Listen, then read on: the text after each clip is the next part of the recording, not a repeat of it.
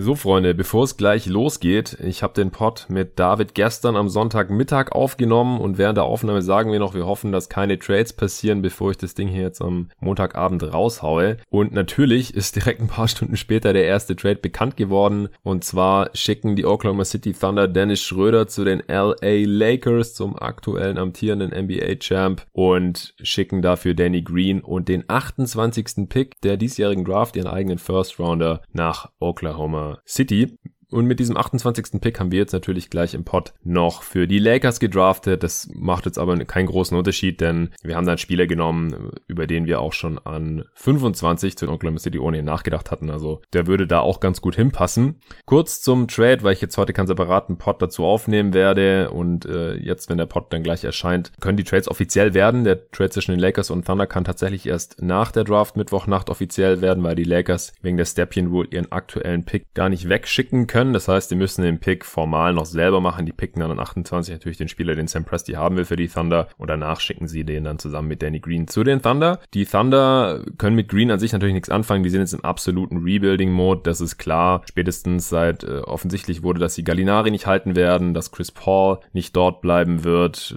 Da bin ich auch mal gespannt, wo der jetzt landen wird. Ist einfach klar, die Thunder sind jetzt im absoluten Rebuild. Die werden jetzt nicht besonders viel darauf achten, wie das Team auf dem Feld Siege holen können wird in der nächsten Saison. Letzte Saison war natürlich noch ganz nett. Da sind sie noch ins siebte Spiel gekommen gegen die Rockets, hatten eine überraschend gute Saison. Chris Paul war ein All-NBA-Spieler und so weiter. Die Spieler haben sich teilweise nochmal entscheidend weiterentwickelt. Darunter natürlich auch Dennis Schröder, den äh, sie ja von den Hawks aufgenommen hatten, nachdem die da Trey Young gedraftet hatten. Dessen Wert konnten sie jetzt natürlich ein Stück weit steigern. Ich habe gesehen, dass viele sich darüber aufgeregt haben, dass die Thunder nicht mehr bekommen für Schröder, aber mal ehrlich, erstens ist es ein auslaufender Vertrag. Das heißt, nächste Saison kann der dann einfach per Free Agency gehen und in Oklahoma City wäre er dann wahrscheinlich auch nicht geblieben, wenn sie nicht gerade mit Geld zugeschmissen hätten. Er passt da nicht mehr rein von der Altersstruktur her, denn bis die Thunder wieder was reißen mit ihren ganzen jungen Spielern, die sie jetzt erst in der Zukunft draften, draften werden. Also ich gehe mal davon aus, dass die um den letzten Platz in der Western Conference mitspielen werden und dann in der nächsten Draft 2021, die ja sehr, sehr gut sein soll in der Spitze mit Kate Cunningham und Co., dass sie da dann einen guten Spieler picken können und dann werden sie in Zukunft wahrscheinlich um den und Shay, Gilgis, Alexander und so aufbauen. Das heißt, in den Plänen spielt Schröder keine Rolle mehr und jetzt haben sie hier noch einen First-Round-Pick dazu bekommen, ist dann nur der 28. Aber ich denke, dieses Jahr ist der Unterschied zwischen zum Beispiel 18 und 28 jetzt nicht so riesig groß, wie ihr jetzt auch gleich hören werdet in dieser Mock Draft. Und wie gesagt, Danny Green ist ein Spieler, der ja bei den Lakers jetzt vielleicht nicht ganz das geliefert hat, was man sich im Optimalfall erhofft hat. Er war jetzt nicht der drittbeste Spieler, was man vor der Saison vielleicht noch gedacht hatte. Bei den Raptors war das schon noch deutlich besser. Er hat immer wieder diese Phasen, wo sein Wurf nicht fällt. Defensiv baut er auch langsam ab, wird langsam älter. Aber ich kann mir schon gut vorstellen, dass die Thunder dafür halt auch nochmal ein kleines Asset oder sowas für die Zukunft bekommen können und ihn jetzt dann einfach weiter traden können. Von daher war beide Seiten ein sinnvoller Move. Die Lakers haben jetzt halt ihren Pick Pick für Schröder getradet, noch vor der Draft, noch vor der Free Agency. Manche sagen, sie hätten da vielleicht noch ein bisschen abwarten können, ob sie noch was Besseres bekommen können. Mit Danny Green ist jetzt halt der einzige Deal weg, der halt in dieser 15 Millionen Range liegt, was halt gute Spieler so verdienen und den haben sie jetzt halt für Schröder abgegeben. Das heißt, da haben sie jetzt keine Optionen mehr und ihr Pick ist jetzt halt auch weg. Andererseits, hier im Pod hatten wir ja auch immer wieder gesagt, Rondo war halt über weite Teile der Playoffs der drittbeste Spieler nach LeBron und AD und ich denke, gegenüber dem alternden Rondo ist Schröder halt schon ein Upgrade. Also vor allem in der Regular Season, da war Rondo ja katastrophal und Schröder hat den guten Sixth Man of the Year Case, solange der Dreier halt noch weiter fällt. Das ist neben LeBron natürlich extrem wichtig. Ich find's gut, wenn Schröder nicht der primäre Ballhändler ist. Das ist natürlich weiterhin LeBron, denn Schröder, äh, wenn man ehrlich ist und sich das genau angeguckt hat, dann hat er halt auch am besten neben Chris Paul, neben einem anderen Star Playmaker funktioniert. Deswegen kann ich mir schon gut vorstellen, dass es neben LeBron auch funktioniert solange er halt weiterhin so gut verteidigt und solange sein Dreier weiterfällt. Denn das war letzte Saison auch zum ersten Mal so gut und so gut wie noch nie. Da muss, müssen die Lakers dann natürlich hoffen, dass das einigermaßen Bestand hat. Also solider Deal für beide Seiten, würde ich jetzt einfach mal behaupten. Jetzt gerade eben ist noch ein anderer Trade bekannt geworden. Die Nets äh, haben noch nicht für James Harden getradet. Aktuelles Gerücht, äh, mal sehen. Also Twitter quillt ja gerade nahezu über von irgendwelchen wilden Trade-Gerüchten, natürlich auch nachdem jetzt Westbrook weg möchte und so. Da bin ich mal gespannt, was passiert. Wenn was passiert, gibt's natürlich einen Pot. Äh, nee, sie haben Janan Musa und einen Second-Round-Pick 2021, also nächstes Jahr der Pick der Raptors. Der wird wahrscheinlich nicht ganz so gut. Wahrscheinlich irgendwo in 50ern. Zu den Pistons getradet für Bruce Brown. Guter Trade für die Nets, würde ich sagen. Moose hat bisher echt noch nicht viel gerissen. Bruce Brown, ja, sein Wurf fällt bisher noch nicht. Ich mag ihn sehr, weil er halt ein bisschen Ballhandling, Entlastung bringen kann als Rollenspieler, aber halt vor allem wegen seiner Defense und das brauchen die Nets halt ganz, ganz dringend daneben Kyrie Irving. Von daher Brown auf jeden Fall ein sinnvollerer Spieler als jetzt Musa und der Second Round ist jetzt auch nicht so super viel wert. Warum die Pistons das gemacht haben, weiß ich nicht so genau. Ich denke mal, dass Troy Weaver, der neue General Manager der Pistons, kein großer Fan von Bruce Brown war. Und das machen GMs ja dann ganz gerne, einfach irgendwie jungen Spieler wegtraden, die sie nicht selber gedraftet haben, von denen sie nicht ganz überzeugt sind. An denen hängen die dann halt nicht so. Musa mal sehen, wenn er ein bisschen mehr Spielzeit bekommt bei den Pistons als jetzt bei den Nets zuletzt, dann kann er vielleicht auch noch was werden. Und ansonsten hat man halt noch den Pick da in Second Rounder nächstes Jahr, ein kleines Asset dazu bekommen. So, jetzt geht's los mit dem eigentlichen Pot, mit der Mock Draft. Alle 30 Picks der ersten Runde haben David und ich durchgezogen in so knapp zwei Stunden. Uns hat's einen riesen Spaß gemacht und ich hoffe, euch geht's genauso.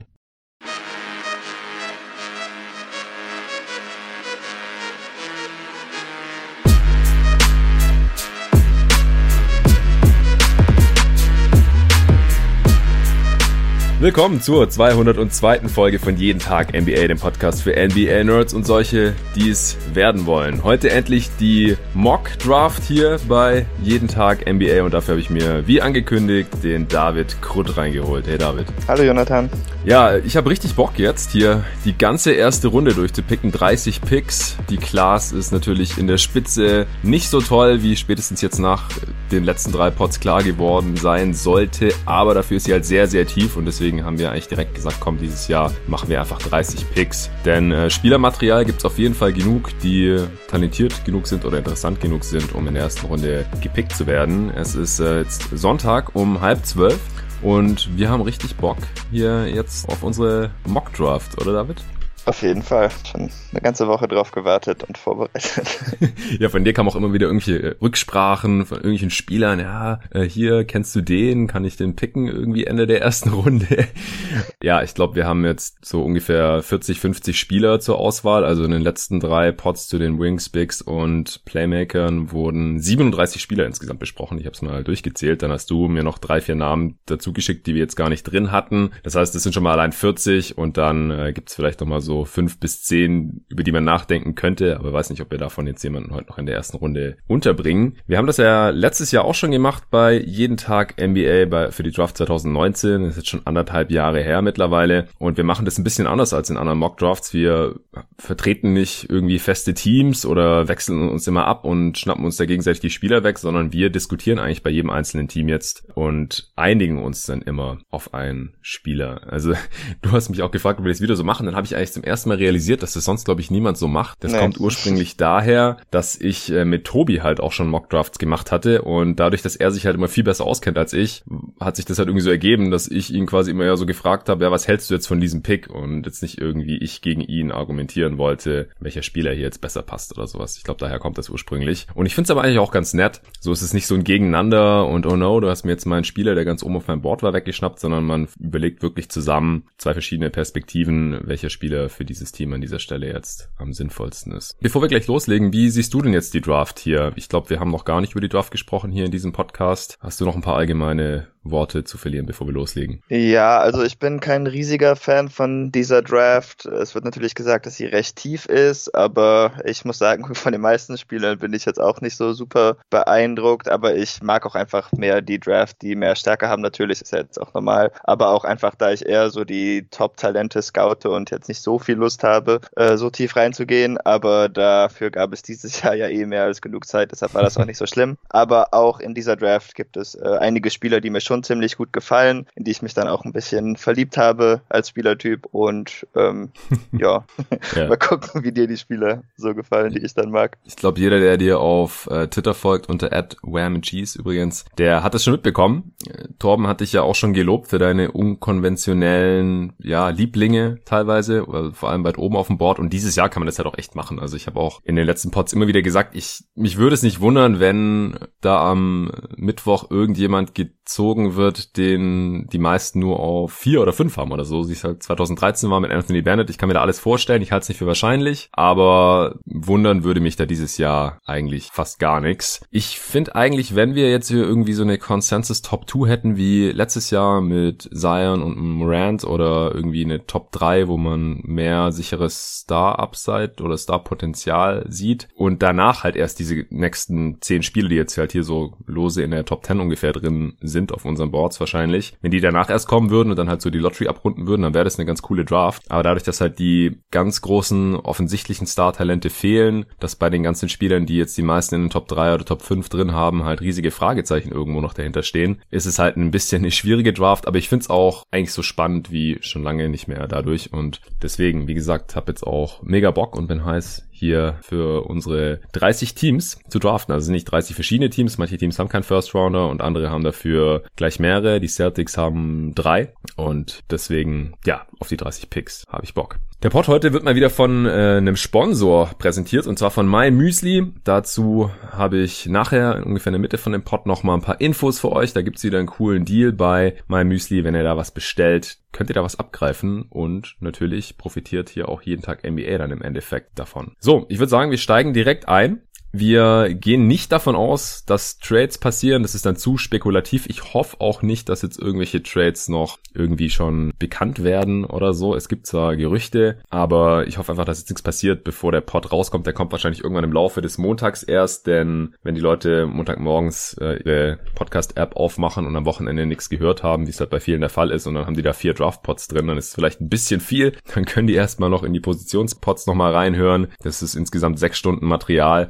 und dann reicht es immer noch, wenn der Pod irgendwann im Laufe des Montags erscheint und äh, dann ist da noch genug Zeit, um den zu hören vor der Draftnacht. Und die ganzen Positionspods, die kann man ja auch immer noch hören nach der Draft, denn die ganzen Scouting Reports zu den Spielern und die Diskussionen, wo man die sieht langfristig, das äh, wird ja nicht weniger aktuell jetzt nur noch ein paar Tagen. Also keine Trades. Wir gehen davon aus, dass jedes Team seinen Pick jetzt hier behält für diesen Mock. Deswegen an eins die Minnesota Timberwolves. Bisschen untypisch für ein Team, das schon einen ziemlich klaren Star hat oder Superstar-Talent hat eigentlich. Dann noch einen schon relativ klaren Co-Star, also mit Towns und D'Angelo Russell natürlich. Drumherum gibt's ja auch noch ein paar interessante jüngere Spieler. Gerissen hat das Team natürlich die letzten Jahre leider relativ wenig und hat ja auch den gesamten Kader nochmal umgebaut, haben wir auch ein neues Front Office jetzt seit äh, noch nicht allzu langer Zeit. Deswegen ist jetzt halt die Frage, geht man hier auf den BPA, auf den Best Player Available? Erstens. Zweitens, wer ist das überhaupt? Und wenn nicht, wenn man nicht auf den BPA geht, schaut man jetzt, äh, dass der eben möglichst gut zu Towns und, und Russell passt. Und wenn man das so macht, wer wäre das dann? Wie würdest du an die Sache rangehen, David? Gerade so weit oben würde ich eigentlich immer den in meinen Augen Best Player Available nehmen.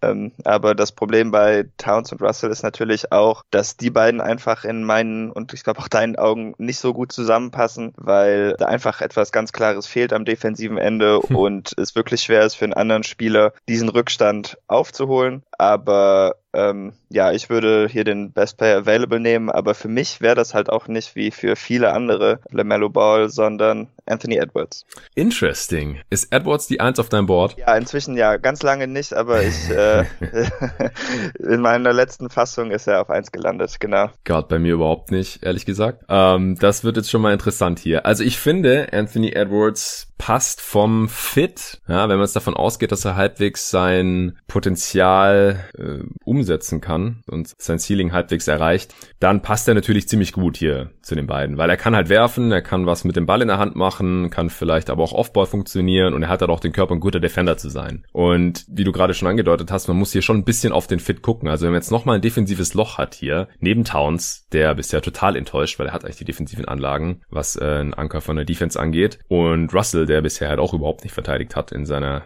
NBA-Karriere, dann hat man halt ein Riesenproblem, weil selbst wenn man dann zwei Super-Defender hat, die können nicht drei absolute Minusspiele in der Defense ausgleichen. Deswegen wäre es schlecht, wenn man hier nochmal sich so einen reinholt. Auf der anderen Seite sehe ich es halt auch so, man hat den ersten Pick und man ist noch weit weg davon, ein Contender oder auch nur ein Playoff-Team zu sein, also muss man eigentlich nochmal so viel Talent wie möglich reinholen. Aber ich denke, man muss halt irgendwie so ein bisschen den Sweet Spot schon treffen hier zwischen Fit und, also Fit, dass man halt mit diesem Team dann auch mittelfristig langsam mal die Playoffs angreifen kann, weil sonst hat Towns vielleicht früher oder später auch keinen Bock mehr. Der heißt jetzt zwar noch eine Weile unter Vertrag, aber ja, muss man halt im, im Auge behalten auf jeden Fall. Das äh, hat die Liga-Historie in den letzten Jahren auf jeden Fall gezeigt, weil wenn sehr, sehr gute Spieler jahrelang nicht in, in die Playoffs kommen oder nicht weiter als die erste Runde kommen, einmal war ja schon da mit Jimmy Butler, dann wollen die halt früher oder später weg. Und ja, auf der anderen Seite sollte man das jetzt halt auch nicht hier verhauen und irgendwie einen absoluten Rollenspieler draften.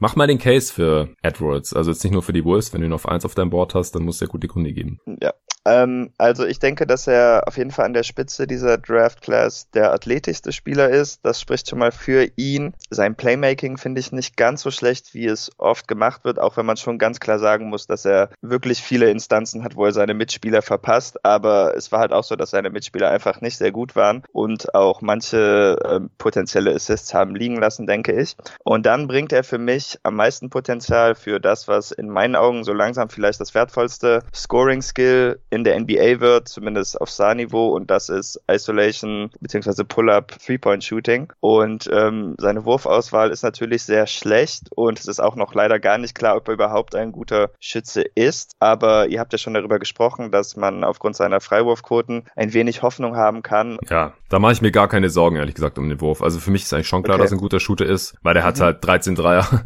auf 100 Possessions genommen oder mehr als 13 und davon immerhin ungefähr 30 Prozent getroffen. Äh, ich, die Frage ist halt eher das Ding mit der Wurfauswahl. Ja, weil wenn er ja. immer weiter so Kackwürfe nimmt, dann wird die Quote nicht besser werden. Und wenn er seine Wurfauswahl stark verbessert, dann wird er auch direkt effizient. Das, das glaube ich schon. Das, genau. Aber ich finde halt, er kann diesen Wurf kreieren und das ist mir ziemlich viel wert. Er sollte natürlich schon mehr driven und er nimmt zu gerne Jumpshots. Aber dafür, dass er zu oft den Drive nicht ausnutzt, würde ich sagen, ist seine Freiwurfrate von 34 Prozent auch gar nicht mal so übel. Und ich würde dann einfach dem Talent trauen, aber es ist schon so, also bei all diesen Leuten an der Spitze habe ich wirklich Schwierigkeiten, denn sie haben alle ziemlich gravierende Fehler und man kann bei allen sehr leicht sehen, wie es äh, schief laufen würde und wie sie ihre Position, also den Pick enttäuschen würden. Das stimmt auf jeden Fall. Ich finde halt bei Anthony Edwards, da ist der Floor so niedrig, weil wenn er entweder nicht anders spielen kann, ja, weil er einfach nicht mhm. das Spielverständnis hat. Und da gibt's halt schon deutliche Fragezeichen, weil, weil man das von ihm einfach noch nie so wirklich gesehen hat. Oder wenn er halt nicht anders spielen will. Ja, ähm, das ist ja fast genauso schlimm. Also es gibt Gründe, warum er so gespielt hat jetzt bei Georgia. Team war schlecht und ja, wenn er es nicht, wenn er die Würfe nicht genommen hat, wer sollte die nehmen und so. Aber halt auch defensiv ist, ist es einfach viel zu, zu inkonstant. Er hat das Potenzial, aber hat das halt so gut wie nie gezeigt. Und es gibt jetzt halt schon viele Leute auch, die einfach Fragen haben bezüglich seines Kopfes, seiner Einstellung. Angeblich gibt's halt auch irgendwelches Intel, was sein Background angeht, dass äh, die GMs da aufhorchen und aufschrecken lässt. Das ist jetzt noch nicht ganz nach außen gedrungen und ich weiß noch nicht, was ich drauf geben soll. Aber unterm Strich habe ich nicht so ein gutes Gefühl bei Anthony Edwards, weil wenn er halt seine sein Decision Making und sein Spielstil nicht gravierend ändert, dann dann dann führt das halt gar nirgendwo hin. Dann wird er kein Plusspieler sein in dieser Liga und das wäre natürlich sehr, sehr übel für einen ersten Pick und dann passen halt auch die Dion Waiters Vergleiche wieder irgendwie. Seine Upside ist viel, viel höher als die von Dion Waiters. Also da, da sehe ich dann halt auch schon eher Richtung Victor oder Depot oder sowas und das wäre halt, ich meine, wenn die Wolves den nächsten Victor Oladipo jetzt da hindraften können. Dann wäre das halt quasi ideal, ja. Ein starker Defender, jemand, der mit Ball und ohne Ball funktioniert, der werfen kann, der zum Korb kommt und so weiter. Dann ist er ganz klar der erste Pick und ich hatte ihn auch am Anfang direkt hatte ich ihn auf meinem Board ganz oben. Ich hatte, bevor ich mich so richtig mit den Prospects jetzt beschäftigt habe, habe ich auch mal kurz mit Arne telefoniert und da hat er mich auch gefragt, ja, wen ich jetzt gerade ganz oben habe. Und ich gesagt, so, ich weiß noch nicht genau, aber so vom, vom Skillset her äh, gefällt mir Edwards eigentlich viel besser als jetzt ein Ball oder sowas. Einfach weil er ein athletischer Flügel ist, der werfen kann. Was, was, was willst du mehr so ganz oben in der Draft? Aber es gibt halt so viele Gründe, warum er nicht Consensus First Pick ist und der Floor ist halt schon verdammt niedrig dann. Ich weiß auch nicht, also ich bin halt auch kein Lamello Ball Fan, ehrlich gesagt. Die allermeisten sagen ja, so. haben, ihn, haben ihn ja ganz oben aufs, auf ihrem Board und sagen, die Wolves sollten einfach den nehmen. Die wollen ja angeblich ihren Pick auch traden und er hat den meisten Trade-Wert, wenn sie ihn jetzt nicht traden können, weil sie nicht das zurückbekommen, was sie gerne hätten. Was ich mir aber eigentlich nicht vorstellen kann, weil wenn jemand überzeugt ist von Lamello Ball, von den anderen GMs, vor allem die, die auf jeden Fall noch Upset-Player brauchen, wie Charlotte oder die Bulls oder die Pistons oder so. Auf jeden Fall BPA, egal was die jetzt schon so im Kader haben, mehr oder weniger, warum traden die ja nicht für den First Pick und schicken halt noch irgendeinen Asset mit? Das kann ich fast nicht glauben, dass die Wolves den Pick nicht losbekommen, wenn sie ihn wirklich traden wollen. Und wenn die dann halt drei, vier Spots weiter unten picken, dann bekommen die ja immer noch einen guten Spieler. Also das, das würde ich machen. Das ist jetzt keine Option hier heute in der Mock Draft. Ich würde aber wahrscheinlich auch dazu tendieren, einfach Lamello Ball zu picken. Ich finde, er passt überhaupt nicht neben die anderen dreien, weil er aktuell auch noch ein Minus ist in der Defense. Und ich habe auch total Angst, dass sein Wurf nicht besser wird mit dieser Technik und dass er vielleicht auch nicht so viel zulegen kann, dass er nicht in der NBA weiterhin körperlich unterlegen ist, einfach kraftmäßig und deswegen nicht wirklich zum Ring kommt und halt on-ball dann auch eher aufgefressen werden kann und so. Also riesige Red Flags für mich bei Lamello und da haben wir den ganzen Zirkus, der halt mit ihm in die Franchise kommt, mit seinem Reality-Stardom noch gar nicht mit eingerechnet und seinem Vater, der dann vielleicht wieder anfängt, die Klappe aufzureißen, nachdem er sie bei seinem anderen Sohn endlich mal gehalten hat nach ein, zwei Saisons und es jedem auf den Sack gegangen ist mit Lonzo bei den Lakers. Aber ich glaube halt, dass Lamello mehr Trade-Wert hat. Deswegen würde ich, als wenn man auf den BPA geht, eher auf ihn gehen. Wo hast du denn Lamello auf deinem Board? Er ist auf meiner letzten Version auf vier runtergerutscht. Ich hatte ihn vorher, glaube ich, so an zwei. Mhm. Ich, bei ihm habe ich aber halt auch das Bedenken, dass sein Floor, der macht mir eigentlich ähnlich viel Angst, denn er hat zwar eindeutig einen höheren Basketball-IQ ja. und Spielverständnis, aber im Endeffekt ist sein Ansatz teilweise nicht viel besser, weil er, ist, er kann genauso gut chucken und trifft auch oft sehr wilde Entscheidungen. Deshalb hätte ich da fast genauso viel Angst und bei ihm ist dann halt nicht mal gegeben, dass er aus der Distanz ein bisschen treffen kann und ein guter Playmaker, der dann dribbeln kann, aber dann nicht werfen kann und dann ist bei ihm noch noch nicht mal sicher, wie gut er als Verteidiger ist. Da bin ich dann halt auch nicht so froh mit, wenn ich den so hoch picken würde. Ja. Aber ich kann den Case für Lamella auf jeden Fall verstehen. Nur vom Fit her finde ich das dann doch auch nochmal, was für mich eigentlich kein Faktor ist, aber doch bedeutend schlechter als ja, Anthony ja. Edwards zum Beispiel. Ja, weil ich weiß nicht, was Lamello ohne Ball macht. Äh, ja, das war jetzt no pun intended. äh, ich weiß nicht, was Lamello ohne Ball in der Hand veranstalten soll. Und ja. Russell, bei ihm ist es ja auch so, der kann ohne Ball halt leider auch nichts machen. Deswegen haben die Warriors ihn ja auch bei der ersten Gelegenheit sofort wieder weggetradet, weil in ihrem Fun System funktioniert man halt gar nicht, wenn man so spielt wie Russell. Ich meine, theoretisch kann er es, er kann bestimmt auch Spot-Abwürfe nehmen und treffen, aber er macht es halt einfach nicht. Deswegen, wenn Ball da hinkommt und dann da spielen muss mit den anderen zwei, sein. Dann kann ich mir auch nicht vorstellen, dass es sich optimal entwickelt. Also das ist dann halt auch wieder ziemlich gefährlich. Äh, vor allem, wenn wir jetzt halt sagen, wir traden hier nicht heute in unserer Mock. Deswegen ist vielleicht die Frage, kommt noch ein dritter Spieler in Frage für dich? Ja, das ist halt so das Schwierige bei dieser Draft, weil von dem, was man so an Berichten liest, dann ist die Top 3 ja eigentlich ziemlich klar im Sinne von Ball, Edwards, Wiseman, auch wenn wir das natürlich jetzt nicht unbedingt so machen. Ja, scheiß drauf. Und, äh, genau, weil meine nächsten Optionen sind dann halt vom Trade-Wert her doch schon deutlich niedriger. Also an zwei und drei auf meinem Big Board habe ich nämlich zum Beispiel Isaac Okoro und. Tyrese Halliburton. Ähm. Ich fände, beide würden eigentlich ziemlich gut passen zu den Wolves, aber man muss schon klar sagen, dass die jetzt nicht so die Upside als Superstar-Scorer haben, zumindest nicht in der Form wie Ball und Edwards es hätten. Einfach vom Wert her, in den meisten Mocks findet man sie halt eher so ab 6, 7, 8 bis 12 teilweise sogar. Deshalb ähm, ist das in der Hinsicht vielleicht ein bisschen schwieriger zu rechtfertigen. Ja, wenn wir Trades aber außen vor lassen, Okoro finde ich gut, weil den habe ich gerade auch auf zwei noch. Oder sagen wir mal auf jeden Fall in der Top 3. Also ich halte mir auch vor, mein Board immer weiter zu bearbeiten bis zur Draftnacht. Aber Stand heute, wo wir halt die Draft machen am Sonntag, fände ich Okoro auch gut, weil der würde halt auf jeden Fall die Defense reinbringen, die man so dringend braucht, neben den anderen Zweien. Ja. Dann hat man da auf jeden Fall schon mal ein Riesenloch gestopft. Der Wurf kommt nicht, aber die anderen zwei können ja auf jeden Fall werfen, wenn halt einer von deinen Top 3 dann nicht so ein guter Werfer ist und selbst das kann ja eventuell noch kommen, vielleicht, wenn er sich optimal entwickelt. Aber wenn nicht, ist es nicht so schlimm und er hat auf jeden Fall halt einen Drive und kann halt super finishen und Freiwürfe ziehen und solche Sachen, was halt Russell zum Beispiel halt gar nicht kann und macht. Deswegen vom Fit her fände ich das richtig geil und wir beide stehen auch noch auf Okoro und glauben an seine Upside. Deswegen ist das vielleicht noch eine Idee. Bei Halliburton sehe ich halt nicht so die Star-Upside, ehrlich gesagt. Den würde ich niemals an eins ziehen.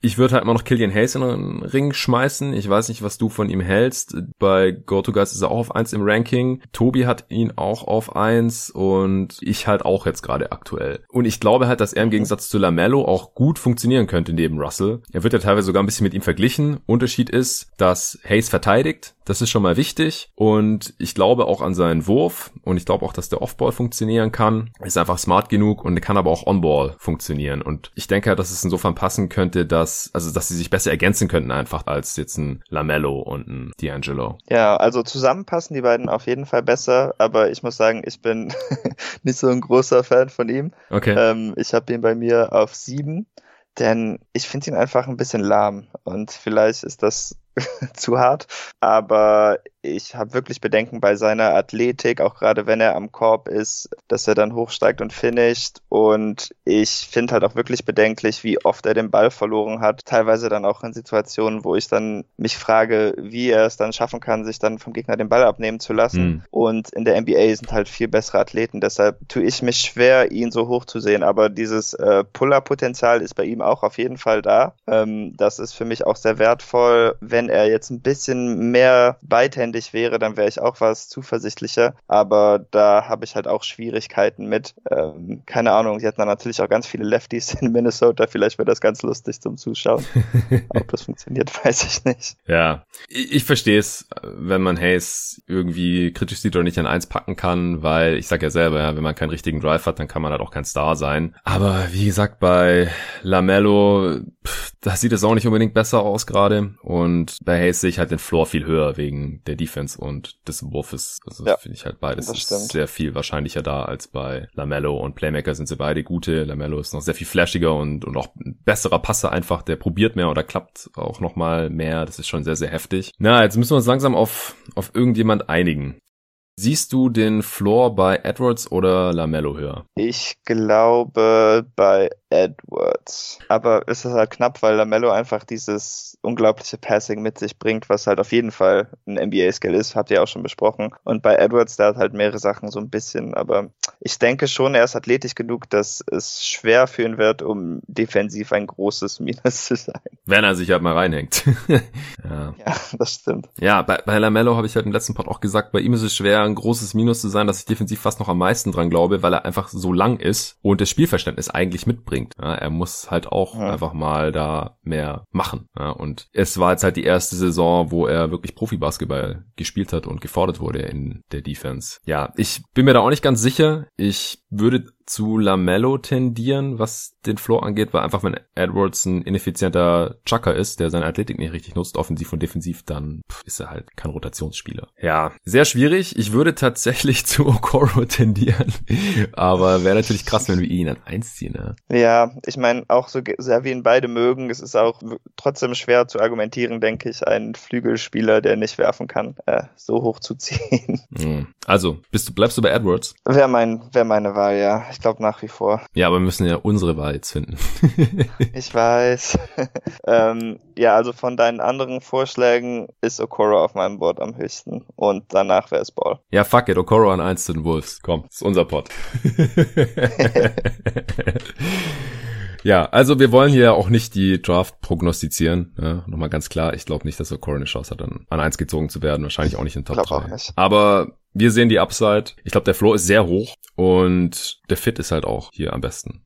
Ich denke, das ist dann wieder eine andere Frage. Äh, ich werde mir auch mal noch Gedanken machen und das vielleicht auf Twitter posten oder so, wen ich bei welchem Team für am wahrscheinlichsten halte. Vielleicht am Dienstag oder Mittwoch. Und da wäre es nicht Okoro. Da wäre es wahrscheinlich Lamello nach wie vor. Aber wir nehmen jetzt hier Isaac Okoro, Flügelspieler von Auburn. Und ja, wenn ihr mehr zu Okoro wissen wollt, dann hört euch den Wings Podcast mit Tobi an. Also wir werden jetzt hier nicht mehr großartig die Skillsets der Spieler runterbrechen. Ihr hört es ja aus den Diskussionen raus, was die Spieler können, was sie nicht können, wie es im Fit aussieht und so. Und wenn ihr da mehr Details zu haben wollt, dann hört die anderen Pods an von jeden Tag NBA, die letzten drei Folgen.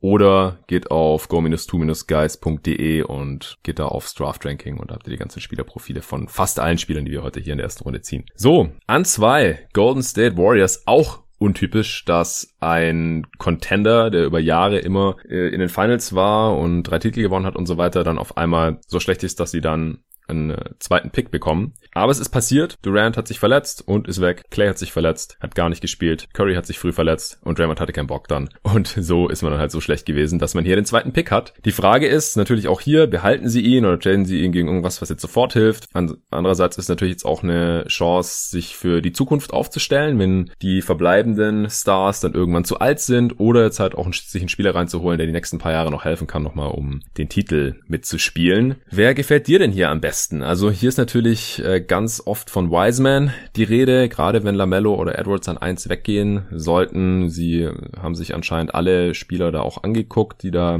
so auf den Boards sind. Ich kann mir auch vorstellen, dass sie den Pick behalten. Wen würdest du hier wählen? Also als erstes würde ich natürlich nochmal Edwards in den Ring werfen. Natürlich haben sie in Wiggins jetzt im Moment zumindest noch einen relativ ähnlichen Spieler. Mhm. Bei Edwards würde man natürlich hoffen, dass es besser läuft. Falls wir das nicht machen, würde ich ähm, für jetzt Win Now, also um in dieser Saison am meisten Erfolg zu haben, wäre für mich dann vielleicht der dritte Spieler auf meinem Board, Tyrese Halliburton. Ich sollte ihn ja eh noch rechtfertigen, vielleicht könnte man das an dieser Stelle machen. Ja, du hast dich ja schon direkt drüber aufgeregt sogar, dass wir ihn bei den Wings drin hatten und nicht bei den Playmakern. Das kannst du ja vielleicht erstmal kritisieren. Na, aufgeregt würde ich nicht sagen, ich war eher überrascht, aber genau, für mich ist er schon als Playmaker, auch wenn er jetzt nicht diesen Handle von LaMelo hat oder sogar von Killian Hayes wahrscheinlich im Moment und nicht so gut zum Korb kommt, er ist einfach ein sehr guter Passer. Ich glaube, er hatte im letzten Jahr sechs Assists pro Spiel und mhm. er findet halt auch oft seine Mitspieler am Korb. Viel davon ist Transition, aber ich finde dafür, dass er gar nicht so weit zum Korb kommt, wird ein bisschen unterschätzt, wie viel Rim Pressure er eigentlich ausübt, denn er ist unglaublich gut damit, mit Headfakes und Passfakes seine Mitspieler auch am Ring frei zu spielen, die dann natürlich trotzdem sehr effiziente Abschlüsse kriegen. Außerdem mag ich an ihm sehr gerne, dass wenn er auch nur sieht, dass einer der Gegenspieler auf dem Feld einen Schritt von seinem Mann wegmacht und dann vielleicht einfach so leicht in die Zone rüberschielt, findet er den Schützen oft sofort und damit wäre er auch gerade für die Warriors, denke ich, ideal, denn er könnte alle Spieler, die sie haben, besser machen und er würde für mich so ein bisschen in so eine Hybrid Iguodala, Sean Livingston Rolle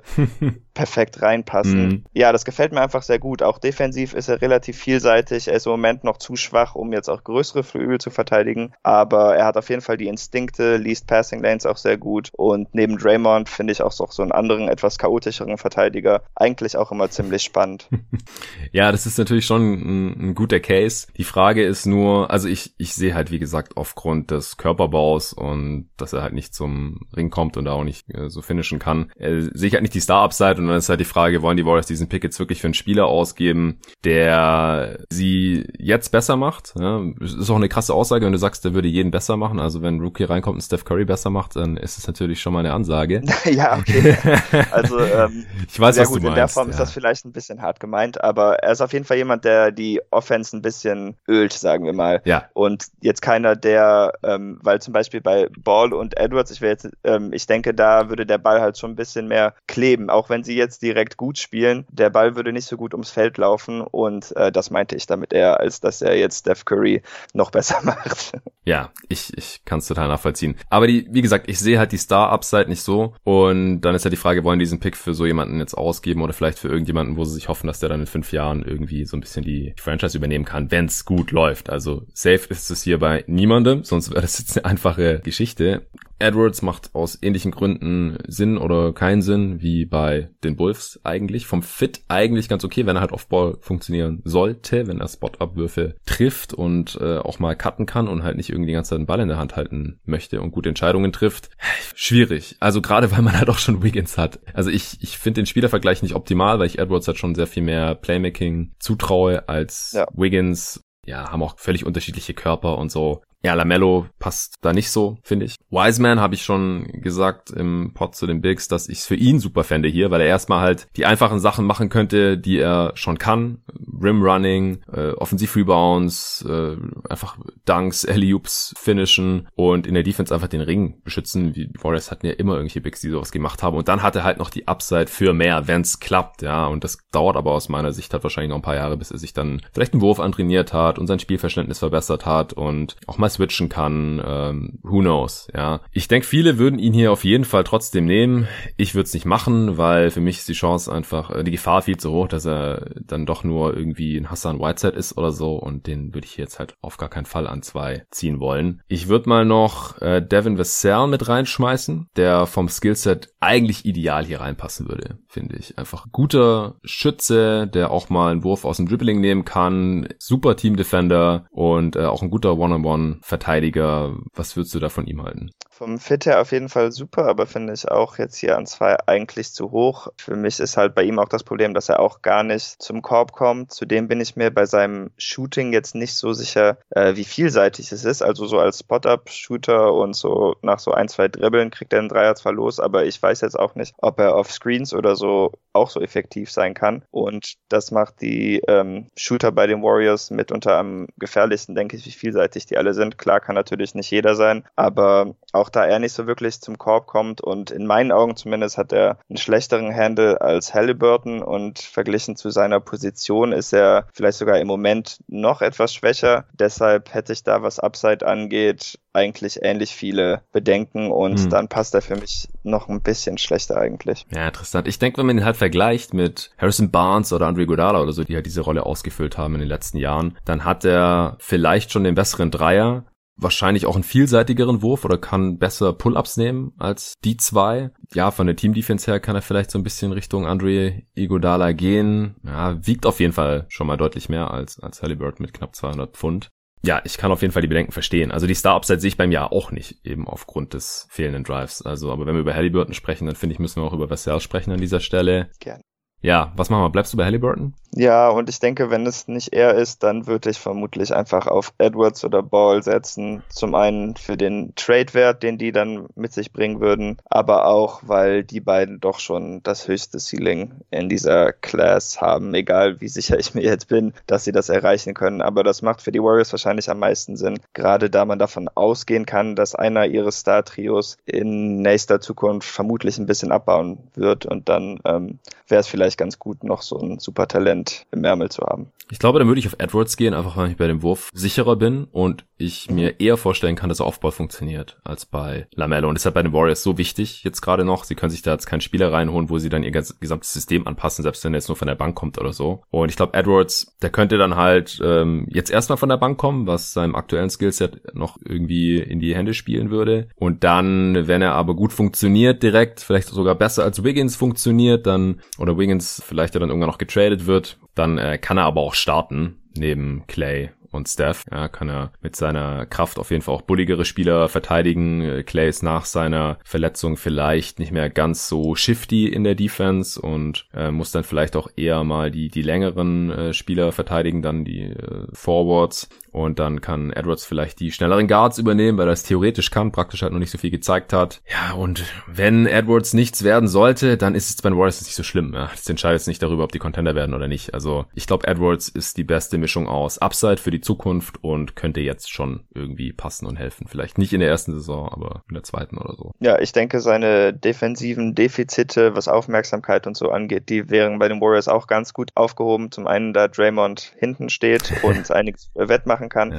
Aber zum anderen kann man ihn halt, wie du meintest, mehr in diese Rolle, die Clay vorher hatte, stecken, dass er den besten Ballhändler vielleicht übernimmt mhm. oder er sich einfach nur auf einen Spieler fokussiert oder wenn die Warriors dann klein spielen, ihm einfach zu sagen, dass sie dann wie üblich alles switchen und das macht es vermutlich weniger schwer, dass er einfach oft nicht wirklich aufpasst und ein bisschen pennt defensiv. Ja, okay. Anthony Edwards von Georgia zu den Golden State Warriors. It's official. Endlich haben wir ein Team an drei, die Charlotte Hornets, die ja ein klassisches Team im Rebuild sind, die noch kein klares Star-Talent im Kader haben. Die haben zwar ein paar Spieler, die schon ja solide Ansätze gezeigt haben, sogar überrascht haben jetzt in Form von Devontae Graham, der als Second Rounder da ziemlich explodiert ist letzte Saison, aber dann auch über den, im Verlauf der Saison immer ineffizienter geworden ist, ehrlich gesagt. Und ja, ich denke, man muss hier jetzt auf keiner Position wirklich drauf acht geben, was schon da ist und kann wirklich einfach auf BPA gehen. PJ Washington und Miles Bridges und Terry Rozier die sollten einen da auf keinen Fall von abhalten. Wer wäre das dann jetzt für dich? Ich denke, so wie die Draft bisher gefallen ist, macht LaMelo wahrscheinlich am meisten Sinn. Einfach da es in Charlotte wirklich unmöglich ist, Free Agents zu kriegen, also zumindest All-Star Free Agents oder so. Und hiermit gibt man sich wahrscheinlich die beste Chance, dass man einen Spieler lange halten kann, der theoretisch einer der besten Offensivspieler der Liga sein könnte, wenn sein Wurf ein bisschen funktioniert. Sold.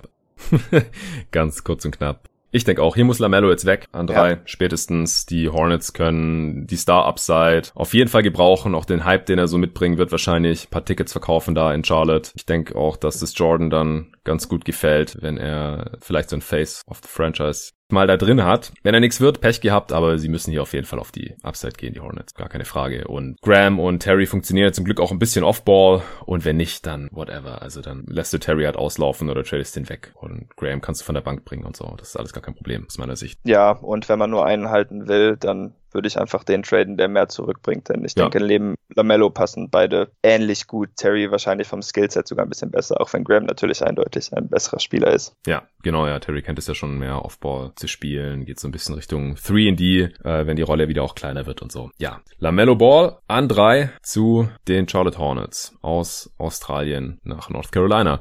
An vier die Chicago Bulls sind auch in einer ähnlichen Situation. Die hatten zwar immer wieder hohe Picks, aber da hat jetzt noch keiner so richtig überzeugt. Da schreit jetzt noch niemand so richtig nach Star. Markkanen, Wendell Carter Jr., Kobe White, alles hohe Picks gewesen. Zach Levine ist auch da und macht seine 20 Punkte pro Spiel. Aber mit den Playoffs hatten sie jetzt schon länger nichts mehr zu tun. Und ich denke, sie müssen hier auf jeden Fall auch nochmal jemanden reinholen, der äh, da vielleicht mittelfristig wieder was dran ändern kann. Wen hättest du? Ähm, auf meinem Board, die beiden nächsten wären nach wie vor Halliburton und dann Onyeka Okongwu. Mhm. Der wäre hier natürlich vom Fit nur in der Hinsicht problematisch, dass die Big-Positionen, wie gesagt, besetzt sind, aber ich kann mir gut vorstellen, einen von beiden zu traden. Mhm. Ich bin mir nur nicht sicher, ob Okongwu mit Carter zum Beispiel so gut zusammen funktionieren nee, ich würde. Und Carter gefällt mir doch schon bedeutend mehr als Laurie inzwischen, glaube ich. Mhm. Ähm, deshalb ist das schwer. Killian Hayes könnte man natürlich nochmal nachdenken, dann hätte man einen weiteren Ballhandler. Ich glaube, der würde auch ziemlich gut neben Kobe White passen. Das einzige Problem ist, dass man vielleicht ein bisschen klein ist und dann muss man natürlich entscheiden, was man mit Zach Levine macht. Ja, also ich, ich bin äh, für Hayes nach wie vor hier an dieser Stelle. Ja, der würde auch gut zu Kobe White passen, glaube ich. Also ich kann natürlich verstehen, dass du nach wie vor Halliburton unterbringen möchtest. Das könnt, würde ich jetzt auch an dieser Stelle zum ersten Mal ernsthaft in Betracht ziehen. Okongu mag ich auch, äh, mag ich lieber als alle anderen Bigs in dieser Class. Aber ja, man bringt sich damit halt direkt in die Situation, dass man einen von den anderen wahrscheinlich loswerden muss. Also vielleicht nicht sofort, man kann ja auch erstmal gucken, wer behauptet sich im Training Camp und dann die beiden Besten starten lassen, weil die passen ja alle irgendwie zusammen, aber der Fit zwischen Carter und Okongwu, wenn jetzt Markinen nicht mal endlich einen Schritt nach vorne macht äh, und, und auch fit bleiben kann. Es war auch teilweise verletzungsbedingt, dass er enttäuscht hat. Das ist halt ungünstig, solange nicht einer von beiden auf einmal anfängt, Dreier zu ballern, weil das äh, beide bringen da so ein bisschen Upside mit, aber gesehen haben wir es halt noch nicht. Und defensiv finde ich es auch ein bisschen redundant irgendwie. Ähm, Okongwu ist, der skaliert zwar, glaube ich, auch schon ganz gut, äh, könnte zum Beispiel auch neben Carl Anthony Towns oder so spielen, ja, weil der in der Offense dann einfach das Spacing bringen kann und in der Defense würde ihn auch ganz so gut ergänzen. Und neben Markinen würde ich das dann halt auch ähnlich sehen, aber neben äh, Carter Jr. wäre das dann schon irgendwie schwierig und er ist halt nicht der klare BPA, sonst würde ich sagen, fuck it, also einfach trotzdem hier nehmen. Hm, also Hayes oder Halliburton wahrscheinlich, oder? Ja, ja, macht wahrscheinlich am meisten Sinn. Ja, also ich denke auch, dass sie noch ein bisschen was brauchen, dass die Offense pusht. Ansonsten Vassell wäre natürlich auch noch eine Option hier. Ja, ein Wing wäre halt schon auch mal nice irgendwie, weil da haben sie irgendwie noch gar ja. kein Talent. Nee, also seit Jimmy haben sie auch einfach keinen guten Wing gehabt. Otto Porter hat ihnen eine halbe oder seit der Trade, äh, Trade Deadline dann so ein paar gute Spiele gegeben, ja. aber dann hat er sich ja auch verletzt. Und äh, das ist wirklich sehr schlimm im Moment, denn Chris Dunn war wahrscheinlich ihr bester Wing die letzten paar Jahre. Ja, Denzel Valentine ist auch nichts geworden. Ist Vassell für dich eine Option hier an vier? Mm, ja, find, also finde ich nach wie vor ein bisschen hoch, denn ich finde, er hebt so Mitspieler nicht so sehr an wie Halliburton in meinen Augen und mehr Upside hat er halt für mich eigentlich nicht. Und ich würde in Chicagos Fall wahrscheinlich entweder auf Upside gehen oder ja. Also ich finde, Hayes hat eigentlich einen ziemlich guten Case. Ähm, dann könnte man auch Kobe White vielleicht auch nochmal auf die Bank zurückschieben. Weiß ich auch gar nicht, ob man direkt Levine traden muss. Er, Hayes würde halt mit beiden relativ gut ja. passen. Ja. Hayes hat den Case, dann würde ich sagen. Killian Hayes von Ratio Farm Ulm an 14 den Chicago Bulls. Nice. Dann an 5 die Cleveland Cavaliers ganz, ganz komisches Team mit einem ganz komischen Roster, aber ich würde einfach auf den BPA gehen an dieser Stelle weil ich sehe keinen Spieler, wo ich sage, der ist auf jeden Fall noch da in fünf Jahren. Also sie haben zwar Sexton und Garland gedraftet in den letzten Jahren, so richtig überzeugt mich keiner von beiden. Aktuell kann man erstmal noch beide behalten, aber langfristig dann wahrscheinlich nicht. Dann haben sie für Drummond getradet, warum auch immer. Jetzt will Kevin Love anscheinend weg oder sie wollen Kevin Love traden, mal wieder. Wahrscheinlich wird im Endeffekt keiner ihn reinholen mit dem Deal. Also auf den Big-Position haben sie halt noch diese beiden Vets. Auf dem Flügel haben sie ungefähr gar nichts. Wen würdest du jetzt vorschlagen? Hm. Ja, also ich würde mich auch wirklich gar nicht darum interessieren, was sie für Spieler haben. Und für mich wären es Okongwu und Halliburton an dieser Stelle. Danach, ja, Wiseman ist für mich jetzt noch so in diesem Tier dieser ersten Spieler. Aber oh, danach jetzt schon. Ein recht harter Cut. Ja, also ich habe Okongwu auf jeden Fall über Wiseman, aber ähm, auch nur einen Spot vor ihm. Hm, okay. Der ist für mich hier noch keine Option, ehrlich gesagt. Ich denke halt auch, das will sich keiner antun, den zusammen mit äh, Sexton spielen zu sehen. Ja, und als Backup von Drummond dann oder was? Also ist zwar nur eine genau, Saison nee, jetzt, also, aber boah. Ich glaube nicht unbedingt daran, dass ähm, Veteranen jetzt irgendwie so auf ihre Mitspieler abfärben, aber ich glaube, Drummond und Wiseman zusammen wäre ähnlich problematisch wie äh, Russell und LaMelo Ball, einfach weil man dann so ziemlich den enttäuschendsten Case, wenn auch nicht unbedingt Worst Case, quasi vor Augen sieht die ganze Zeit. Zeit. Ja, ja, genau. Ja, Halliburton hast du jetzt gar nicht vorgeschlagen, oder? Willst du den ähm, Cavs nicht antun, oder was? Äh, wenn, dann habe ich das nur unterschlagen. Also okay. würde ich hier auch wieder überlegen, auf jeden Fall. Ähm, könnte auch mit, könnte Sexton auf jeden Fall helfen, da er dann nicht mehr ganz so der Playmaker sein muss und trotzdem einen Mitspieler hat, der recht lang ist, einen sehr guten Wurf hat und ja, einfach ein bisschen das Playmaking übernehmen kann. Vielleicht muss Kevin Love sich dann auch nicht mehr so aufregen im Post, wenn jemand anders ihm dann den Ball da kommt der Pass dann, ja, genau. Hm, ja, Vassal habe ich halt immer noch da oben auf dem Board. Ja, ich würde den Cavs gerne irgendjemand geben, der richtig viel Upside hat, aber die haben wir jetzt alle schon gedraftet, meiner Meinung nach. Also Wiseman hat die zwar schon auch irgendwie, aber haben wir lang und breit besprochen, Torben und ich, ja. warum wir das nicht so ganz kommen sehen. Und Okongwu, ja, ich mag den schon sehr gern, aber bei den Cavs hätte ich schon irgendwie Angst, dass der Potenzial nicht erreichen kann. Also die höchste Upside auf meinem Board hat wahrscheinlich noch Poku. aber wenn der nix wird, dann ist halt auch richtig übel natürlich für die Cavs. Ja, also ich habe ihn sehr niedrig, okay. muss ich sagen. Okay. Einfach, weil ich nicht an ihn als Wing glaube. Und ähm, wenn er das nicht ist, dann habe ich einfach Bedenken, wie er auf dem Feld bleiben soll. Inwiefern glaubst du nicht an ihn als Wing? Ähm, ich weiß einfach nicht. Also er ist ja schon sehr mobil für einen Seven Futter, aber irgendwie müsste er, um wirklich den Flügel spielen zu können, glaube ich, noch mobiler sein, weil er spielt ja jetzt auch in einer Liga mit Leuten, die einfach nicht wirklich sehr athletisch oder gut sind. Und ich kann mir, also es gibt schon eine Chance, dass ich das dann einfach übersehe und dass er, dass das übertragbarer ist, als ich denke. Aber ich bin einfach nicht überzeugt und ich finde auch, ähm, ich weiß gar nicht, wie er innerhalb der Dreierlinie im Moment oder die nächsten zwei Jahre scoren soll, weil er einfach so schwach ist. Ich kann mir nicht vorstellen, dass er da saubere Würfe am Korb oder auch aus der Mitteldistanz schon fast kriegt, wenn Leute ihn da ein bisschen rumschubsen. Mhm. Ja, es, das ist schwierig. Ich würde ihn hier auch noch nicht draften, auf jeden Fall. Also Patrick Williams wäre vielleicht noch interessant, aber das ist für mich auch ein recht großer Gamble, denn auch wenn er viele so Skill-Ansätze hat, ist er für mich nicht skilled genug, dass ich mir überhaupt sicher bin, dass er ein Dreier ist und wenn er ein Vierer sein soll, dann sind viele seiner positiven Attribute auch irgendwie wieder etwas weniger spannend. Ich mag Patrick Williams total. Wo hast du den gerankt auf deinem Board? A8. Ja, also so um den Dreh habe ich ihn auch. Ich bin jetzt gerade ein 6. Deswegen äh, muss ich ja auf jeden Fall eigentlich ins Gespräch kommen, aber ist für mich halt auch eher ein Komplementärspieler wahrscheinlich. Also hm, kann vielleicht im besten Fall der zweitbeste Spieler deines Teams sein oder so. Ich hätte hier gerne einfach jemanden, der vielleicht auch der beste Spieler sein kann, aber ja, das sehe ich vielleicht am ehesten noch bei Okongwu, wenn er wirklich Richtung Bam Adebayo gehen sollte. Oder halt Halliburton, wenn er so toll ist, wie du sagst. Sollen wir Halliburton jetzt nehmen? Ja, also ich bin dafür, auch wenn ich ihn eigentlich gar nicht in so einem hässlichen Trikot spielen sehen will, aber vom Wert her wäre das jetzt auf jeden Fall mein Pick. Ja, komm, dann nehmen wir ihn nicht. Ich kann gerade keinen wirklich überzeugenden okay. Case für jemand anderen machen. Ich habe ein bisschen Angst, wenn er neben Garlett und Sexton verteidigt, weil Sexton eine, weiß nicht, der, der physischste Defender von denen wahrscheinlich ist. Ähm, ja, aber ja. Er, er kann die Team-Defense halt immerhin schon mal verbessern und kann halt das mangelnde Playmaking und Passing von Sexton auf jeden Fall auch sehr gut auffangen. Und Kevin Love mal einen Entry Pass spielen. Freut er sich auch. Wichtigste.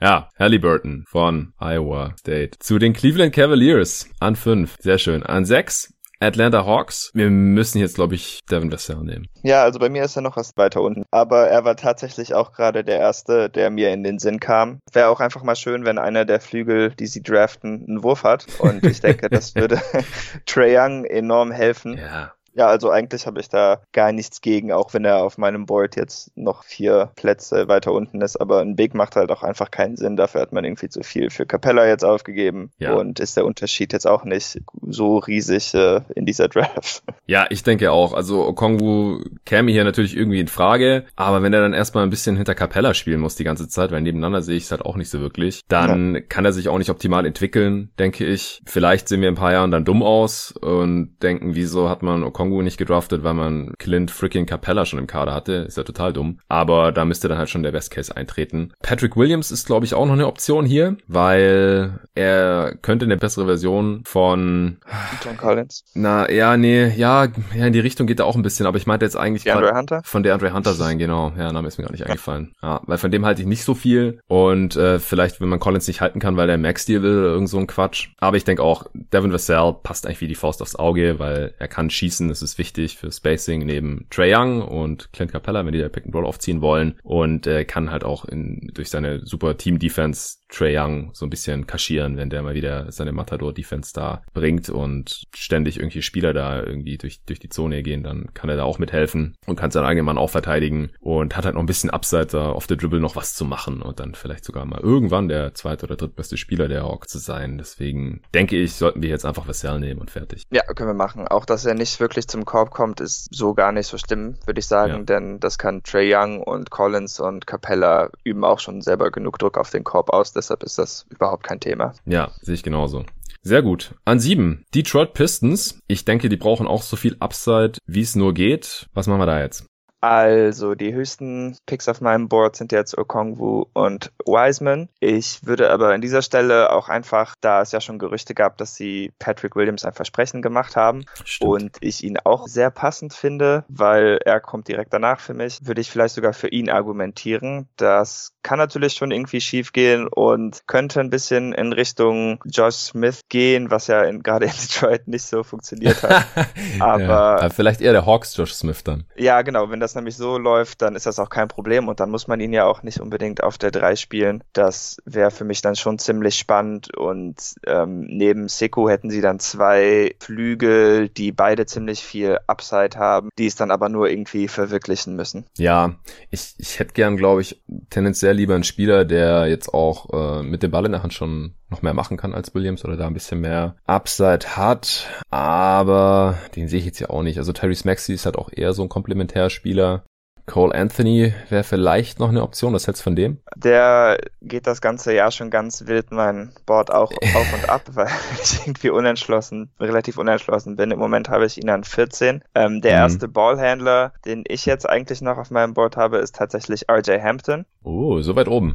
Ja, aber das ist auch wieder ein ziemlich großer Gamble natürlich. Ich finde einfach, er und, äh, keine Ahnung, das ist jetzt nicht super starke Analyse, aber wenn er sich bewegt, das sieht einfach aus wie ein sehr flüssiger NBA-Athlet und er ist ein ziemlich guter Driver, also davon bin ich sehr angetan. Auch sein Skill-Level als Finisher ist extrem hoch. Ähm, das Playmaking, das hinkt noch so ein bisschen hinterher und der Wurf ist noch nicht so konstant, aber ich würde ihm zusammen mit Williams von den Bigs jetzt mal abgesehen wahrscheinlich sogar die höchste Star Upside schreiben. Ja, interessant. Also ich habe den deutlich weiter unten. Anthony habe ich gerade auch an 13. Ja, ich denke, es wird auf Patrick Williams hinauslaufen im Endeffekt. Also wenn er und Dumbuya halbwegs kommen, dann hat man da halt schon ein richtig geiles Wing-Duo für die Zukunft. Ja. Ja. Afdi, Afdija. Er auch vielleicht, Entschuldigung. Äh, Afdija feierst du auch nicht so?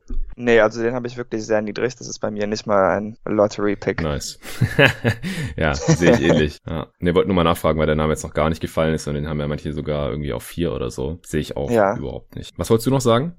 Ähm, dass das Williams Dumbuya Duo im besten Fall vielleicht ein bisschen an Anunobi und Siakam bei den Raptors erinnert. Uh, okay. äh, einfach ganz viel Länge und dann halt da keine super guten Schützen, aber ich denke, dass einer von beiden sich schon zu einem halbwegs guten Schützen entwickeln kann und dann erlaubt das einem halt auch ganz viel Switchability, Weak Side Rim Protection von Positionen, die das eigentlich nicht so unbedingt hergeben. Also je mehr ich drüber nachdenke, je mehr gefällt mir das eigentlich auch. Ja, gut. Patrick Williams von Florida State an sieben zu den Detroit Pistons, genau hinter seinem Teamkollegen Devin Vassell gedraftet jetzt. Äh, an acht die New York Knicks. Die können eigentlich auch alles gebrauchen, was irgendwie Upside hat und Talent in den Kader reinspielt. Im Optimalfall passt's irgendwie zu RJ Barrett und Mitch Robinson. Aber es sind jetzt beides auch keine Spieler, die nach Superstar schreien und deswegen würde ich hier auch mehr oder weniger knallhart auf den BPA gehen. Müssen wir uns jetzt nur überlegen, wer das ist. Eigentlich ist es, wenn ich mir mein Board anschaue, jetzt äh, Okongwu oder Maxi. Die habe ich jetzt noch am höchsten gerade. Wie gesagt, die Upside sehe ich schon bei Poku,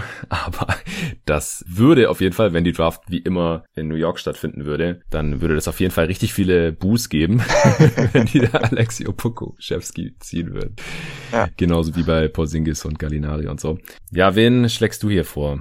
Tja, also Maxi ist auch jetzt ziemlich nah dran für mich. Für mich sind jetzt so die vier nächsten Spieler auf dem Board Okongwu, Wiseman, Hampton und Maxi.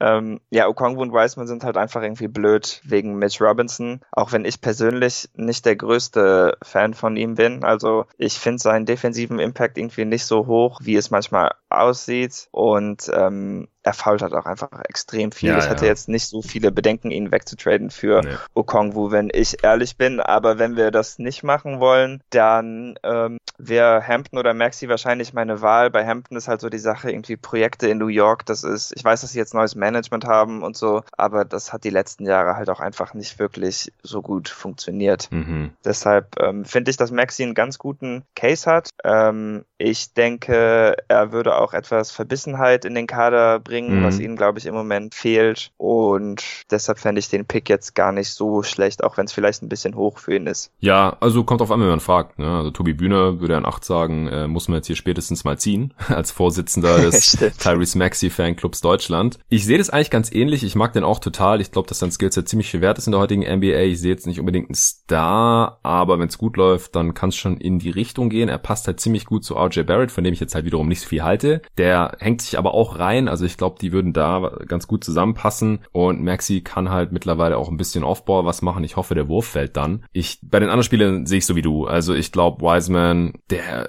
ich glaube, die meisten Knicks-Fans würden es feiern, wenn sie ihn acht kriegen, weil sie denken, er ist ein Top-3-Prospect und die wären dann total im Glück und dann wären die sehr schnell enttäuscht wahrscheinlich, dass er es nicht so bringt und dann mit dem ganzen Druck in New York und so, ich glaube, ach Gott, ist ein Albtraum.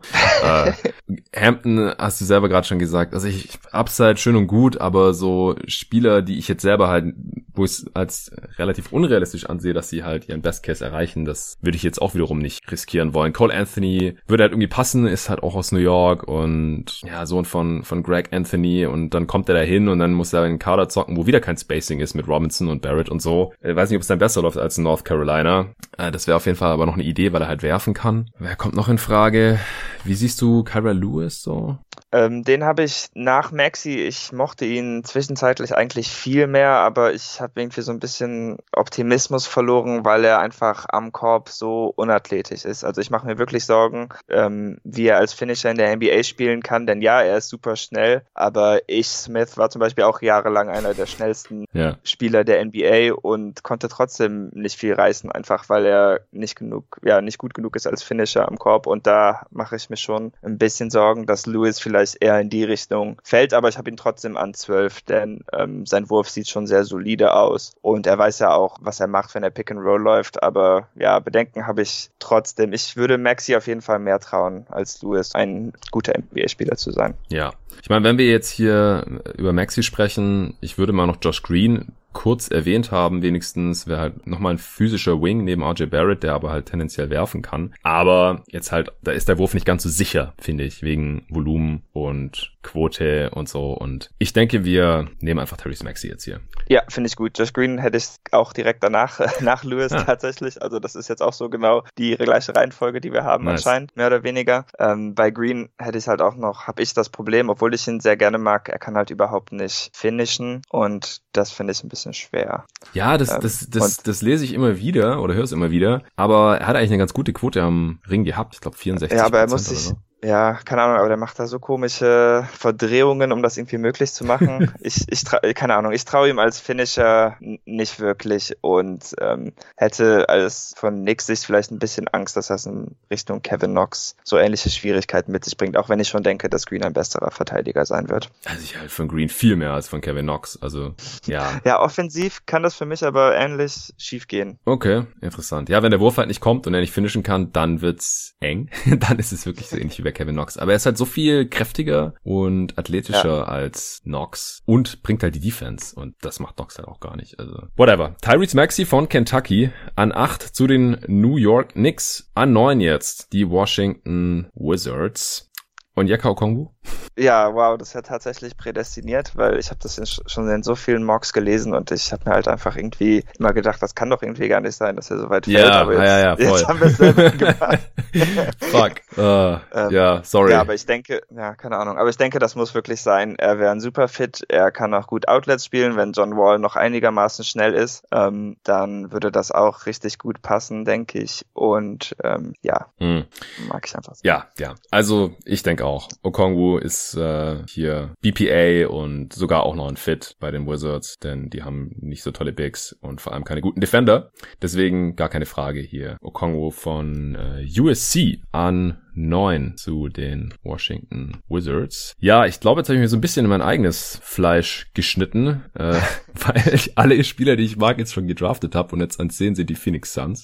Ähm, mach du doch mal einen Vorschlag erst und dann überlege ich, wie mir das gefällt. Okay, was braucht man? Also ich mag den Kader der Suns jetzt eigentlich ziemlich gerne. Ein Backup Point Guard wäre vermutlich ziemlich interessant. Ähm, da würde ich vielleicht Lewis vorschlagen, weil der dann auch noch was Upside mit sich bringt und so. Ich mag eigentlich immer, wenn der Backup Guard ein bisschen so Change of Pace bietet. Ansonsten würde ich natürlich nochmal RJ Hampton anführen, einfach weil ich denke, dass er jetzt so am meisten Potenzial hat nach Wiseman, der aber natürlich überhaupt nicht passt. Ich glaube, den braucht man, muss man jetzt gar nicht wirklich drüber nachdenken. Mhm. An Phoenix Stelle. Ähm, also ich, ich hoffe einfach, dass äh, die echten NBA-Manager nicht so früh meine ganzen Lieblingsspieler wegdraften. Weil eigentlich finde ich, stehen die Chancen nicht schlecht, dass einer von Hayes, Okoro, Vassell, ja, Williams, Maxi oder Okongo noch da ist. Und die haben jetzt halt ja. alle schon weggedraftet. Nee, ich, ich wollte gerade sagen, also es kann gut sein, dass unser erster Pick äh, der eigentliche ja. Pick hier anziehen. Ja, genau, Okoro oder auch der erste auf meinem Board, Hayes, äh, der ist in so vielen Mocks noch an 10 da. Und wie gesagt, mit Vassell oder Williams oder Maxi so als Komplementärspieler, zu dem er schon da ist, könnte ich auch leben. Äh, ich glaube niemals, dass ein Edwards oder ein Ball so weit fällt, aber an 10 müssen wir die natürlich alle spätestens nehmen. Okongu fände ich neben äh, Aiden eigentlich auch nicht schlecht. Ja, muss halt auch einer von beiden früher oder später anfangen zu werfen, aber den würde ich hier glaube ich sogar auch noch ziehen. Äh, also ganz oben auf meinem Board sind jetzt noch äh, Josh Green und Poku. Lewis, ach, ich, ich will hier keinen Backup Point Guard draften. Ich weiß okay. nicht, die die kannst du einfach per Free Agency irgendwie holen und die Suns haben halt eigentlich jetzt auch schon äh, mit Payne, der in der Bubble sehr gut funktioniert hat, einen ich weiß nicht, wie viel besser ist Lewis jetzt halt als Payne, vor allem in der nächsten Saison. Keine Ahnung. Ja, das ist, das ist fair. Ähm, ja, also auf meinem Board wäre dann sonst Josh Green der nächste. Ich denke auch, aber ich meine, man sollte jetzt nicht unbedingt für Win Now draften, aber einfach, weil die Suns ja so oft in Folge jetzt die Playoffs schon verpasst haben und jetzt so nah dran waren. Viel mehr als einen guten 3D-Spieler sollte es eigentlich auch gar nicht brauchen. Ja. Oder? Die Suns brauchen einfach nur ein bisschen Tiefe, weil die haben eigentlich eine gute Starting Five, wenn die keine ja. Trades machen. Ja. Ähm, und ansonsten, falls sie halt Ubre doch traden oder im nächsten Sommer dann als Free Agent geht, dann wäre es halt gut, wenn man da direkt noch jemanden hätte. Man braucht halt Backups auf jeder Position gerade noch, weil das ist das, was die Suns letztes Jahr gekillt hatten, warum sie die Playoffs im Endeffekt nicht erreicht haben, weil wenn ein, zwei Spieler irgendwie verletzt ausfallen, dann äh, war man halt direkt viel zu dünn. Jetzt äh, hat man ja auch ein paar Free Agents mit Baines und Scharic und ja, mal gucken, ob man die dann hält. Ansonsten, wie gesagt, äh, es ist egal, man kann die BPA draften, Spieler, die gleich helfen, sind natürlich cool. Ich würde jetzt wahrscheinlich auch nicht Poku ziehen äh, als, als Prospect, ähm, weil ja, die Suns sollten schon eher früher als später dann besser werden. Also mir würde es jetzt tatsächlich dieses Szenario eintritt, würde es mir auch nicht so schwer fallen, den zehnten Pick zu traden für ein Paket gegen Chris Paul oder sowas, äh, was ja zurzeit mhm. da immer, immer wieder in Gerüchten auftaucht. Aber wie gesagt, in der Realität glaube ich halt, dass noch einer von meinen Favorites verfügbar ist und dann finde ich es halt schon wieder ein bisschen schwerer, selbst wenn man dann den 25. Pick der Thunder in so einem Trade zurückbekommen sollte, was ich Rubio, den braucht man eh nicht mehr, wenn Paul da ist. Leider, ich liebe Rubio, das wäre voll schade, wenn der weg wäre. Ubre mag ich auch. Ich habe ein Jersey von ihm hier mir sofort geholt. Ich feiere den Typ total, aber es kann halt sein, dass er nächsten Sommer sowieso weg ist als Free Agent. Man war halt in der Bubble auch ohne ihn ziemlich gut und man muss halt die beiden reinpacken, weil sonst, sonst erreicht man das Gehalt von Paul in einem Trade leider nicht. Und dann äh, wollen die Thunder halt wahrscheinlich schon noch irgendwas, irgendein Asset und da liegt der zehnte Pick halt irgendwie nah. Ich weiß nicht, finde ich vielleicht sogar auch besser, als wenn man irgendwie Future Picks noch raushaut, oh, es sei denn, man schützt die halt sehr stark. Also so Top 20 Protected Picks oder so von mir aus kann man gerne raushauen. Äh, Lottery Protected ist dann schon schwieriger. Wie dem auch sei, äh, ich tendiere zu Josh Green. Ich würde jetzt mal noch äh, Xavier Tillman reinschmeißen, weil ich den halt, glaube ich, auch neben Aiden ziemlich geil fände als äh, Defender und äh, jemand, der aber auch aus dem Short Roll ein bisschen passen kann, wo der Wurf vielleicht noch kommt. Das äh, ist vielleicht ein bisschen früh hier. Wie findest du Tillman eigentlich? Ich mag ihn sehr gerne. Wenn wir jetzt Wiseman kurz ignorieren, ist er auch der nächste Big auf meinem Board. Äh, heißt jetzt aber auch nicht super viel. Ich habe ihn trotzdem erst an 18. Ähm, ja, aber wäre auf jeden Fall so die gleiche Kategorie Spielergruppe wie Josh Green für mich. Also ich bin mir jetzt nicht sicher, dass Josh Green wirklich viel besser ist. Hm. Ähm, Tillman fände ich auch sehr interessant. Ich fand auch, ähm, aber ich habe jetzt keine Zahlen gecheckt oder so, aber dass die paar Minuten, die Aiton und Baines zusammengespielt haben, gar nicht mal so schlecht. Also vielleicht hat äh, Aiton dafür genug Perimeter-Skills, um das äh, hinkriegen zu ja, können. Ja, also ich, die meisten Suns-Fans haben es gehasst, aber Aha. ich fand es nicht so schlimm. Äh, und, ich auch. Und, und zweitens, also weil, weil Baines halt einen Dreier hat und Aiton auch im Perimeter verteidigen kann, natürlich sind dann beide nicht in ihrer optimalen Rolle drin. Ja, klar. Aber statistisch gesehen äh, waren diese Lineup sogar ein Plus, also super small Sample Size und so, aber statistisch gesehen kommt man jetzt auch kein Case eigentlich dagegen machen, glaube ich. Ja, ich glaube, Herr Tillman könnte ein bisschen neben Aiton spielen, könnte auch dann äh, so Small Ball Backup Fünfer sein oder so. Ich habe ihn gerade an 15 gerankt, Wiseman an 16. Deswegen, ja, also Wiseman in Phoenix. Gar keinen Sinn natürlich, äh, neben Aiton, hinter Aiton, whatever. Äh, ich würde jetzt, glaube ich, trotzdem auf Josh Green gehen. Den, ja, der ist, der hat halt wahrscheinlich noch das klassischere, wertvolle Skillset in der NBA als Tillman. Ja, ja also es wäre für mich Green oder Lewis oder Anthony als weil ich finde halt schon, dass Lewis und Anthony doch bedeutend mehr Upside haben als Josh Green. Und ich meine, du meintest einerseits, wie viel konnte Campaign schon reißen, aber andererseits heißt das, ich meine, können die so viel schlechter sein als Cameron Payne? Der hat ja jetzt eigentlich auch nur acht gute Bubble-Spiele in ja, seiner gesamten ja, ja, Karriere also, gemacht. Boah, ich, ich, ich mache den Pick auf keinen Fall von Cameron Payne abhängig, aber ich will ja auch keinen Backup-Point Guard draften, ehrlich gesagt. Ja, und also ich sehe jetzt halt auch keinen, wo ich denke, der ist jetzt kurz- oder mittelfristig irgendwie den Pick unbedingt wert. Ich weiß halt auch nicht so viel von Kyrie Lewis, habe ich auch schon zu Tobi gestern gesagt. Mhm. Weil man solche Spiele halt normalerweise relativ günstig in der Free Agency kommt oder per Trade, denke ich. Es gibt so viele, ja, so Fringe-Starter äh, Point Guards in der NBA, das ist unglaublich. Also kann man sich ruhig mal angucken. Ja, Eigentlich hat jedes Team so einen und dann meistens noch so einen als Backup. Ich nehme Josh Green von Arizona. Hey, okay. Hometown Kid, Sava did it again. ein großer Grund, wieso er so ein großer Aiton-Fan war. Der hat da auch gespielt, wurde dann an 1 gedraftet statt Luka Doncic. Großes Drama. Und jetzt hier Josh Green wieder. Ist mir jetzt gerade tatsächlich erst aufgefallen, als ich gesagt habe, dass es ja wieder so eine Aktion wäre. Ich kann es mir gut vorstellen. Ich habe auch schon gesagt, dass ich eigentlich damit rechne, dass James Jones den zehnten Pick, dass er irgendwie vier Spots nach unten tradet, vielleicht mit den Celtics auf 14 oder so. Und dann irgendeinen Shooter draftet, der total alt ist und überall an 25 bis 30 gemockt wird. So wie letztes Jahr halt mit Cam Johnson. Da hatten die Suns ja auch den sechsten Pick, haben auf 10 runtergetradet und da Cam Johnson gezogen, der überall erst so ab 20, 25 gemockt wurde. Weil James Jones mag Shooter und mag bewiesene Spieler und Josh Green ist das jetzt ja auch nicht unbedingt. Deswegen äh, es, es, es besteht die Chance, dass er das tut und dann irgendwie Desmond Bain eigentlich, ja, College Senior, guter Shooter. Aber der wird mir ganz gut gefallen, glaube ich, in Phoenix. Aber ich finde es noch ein bisschen hoch. Ja, ja, das käme dann schon drauf an, was da noch mitkäme, wenn er runtertradet. Letztes Jahr war es Scharic. Ja, muss nicht sein. Okay, an 11. Die San Antonio Spurs. Wen würdest du da vorschlagen? Also, ich würde den eigentlich ganz gerne Wiseman unterjubeln. Mm, ähm, ja, einfach weil der like Worst it. Case auch irgendwie mein Best Case ist, weil das gab lustige Twitter-Rants von sowohl Nico als auch Tobi. Aber ja. ähm, ich meine, von der Upside her finde ich es trotzdem interessant, denn auch wenn Derek White sein Skillset zunehmend ausbaut und ich DeJounte Murray und Lonnie Walker beide noch sehr interessante Prospects haben, diesen mega High Upside Spieler haben sie halt trotzdem irgendwie nicht. Und ich verstehe die Bedenken bei Wiseman, die es ja auch zu Genüge gibt und weshalb man daran zweifeln sollte. Aber ja, es ist halt trotzdem selten, dass Spieler, die so aussehen wie er in der NBA, einfach immer funktionieren. Wie, wie gut sie funktionieren, ist dann manchmal offen, aber ich denke, er wird auf jeden Fall äh, circa so durchschnittlicher NBA-Spieler sein und hat halt Potenzial für mehr. Also für mich besteht halt die Chance, dass er JaVale McGee ist oder so. Ja, das sehe ich einfach nicht, muss ich sagen. Warum nicht? Dafür ist er, also als Rim Protector ist er da besser auf jeden Fall, finde ich. Ähm, so, und ich denke auch offensiv hat er bedeutend mehr Skills als JaVale. Ich weiß, dass viele es nicht mögen, ähm, seine Wurfauswahl und er nimmt auf jeden Fall zu viele Jumper, aber ich finde es halt auch schon einfach sehr rar für einen Big, dass man aus dem Dribbling sauber in einen Jumpshot reinkommt. Da muss man nur noch und treffen. Da muss man nur noch treffen, das ist richtig, aber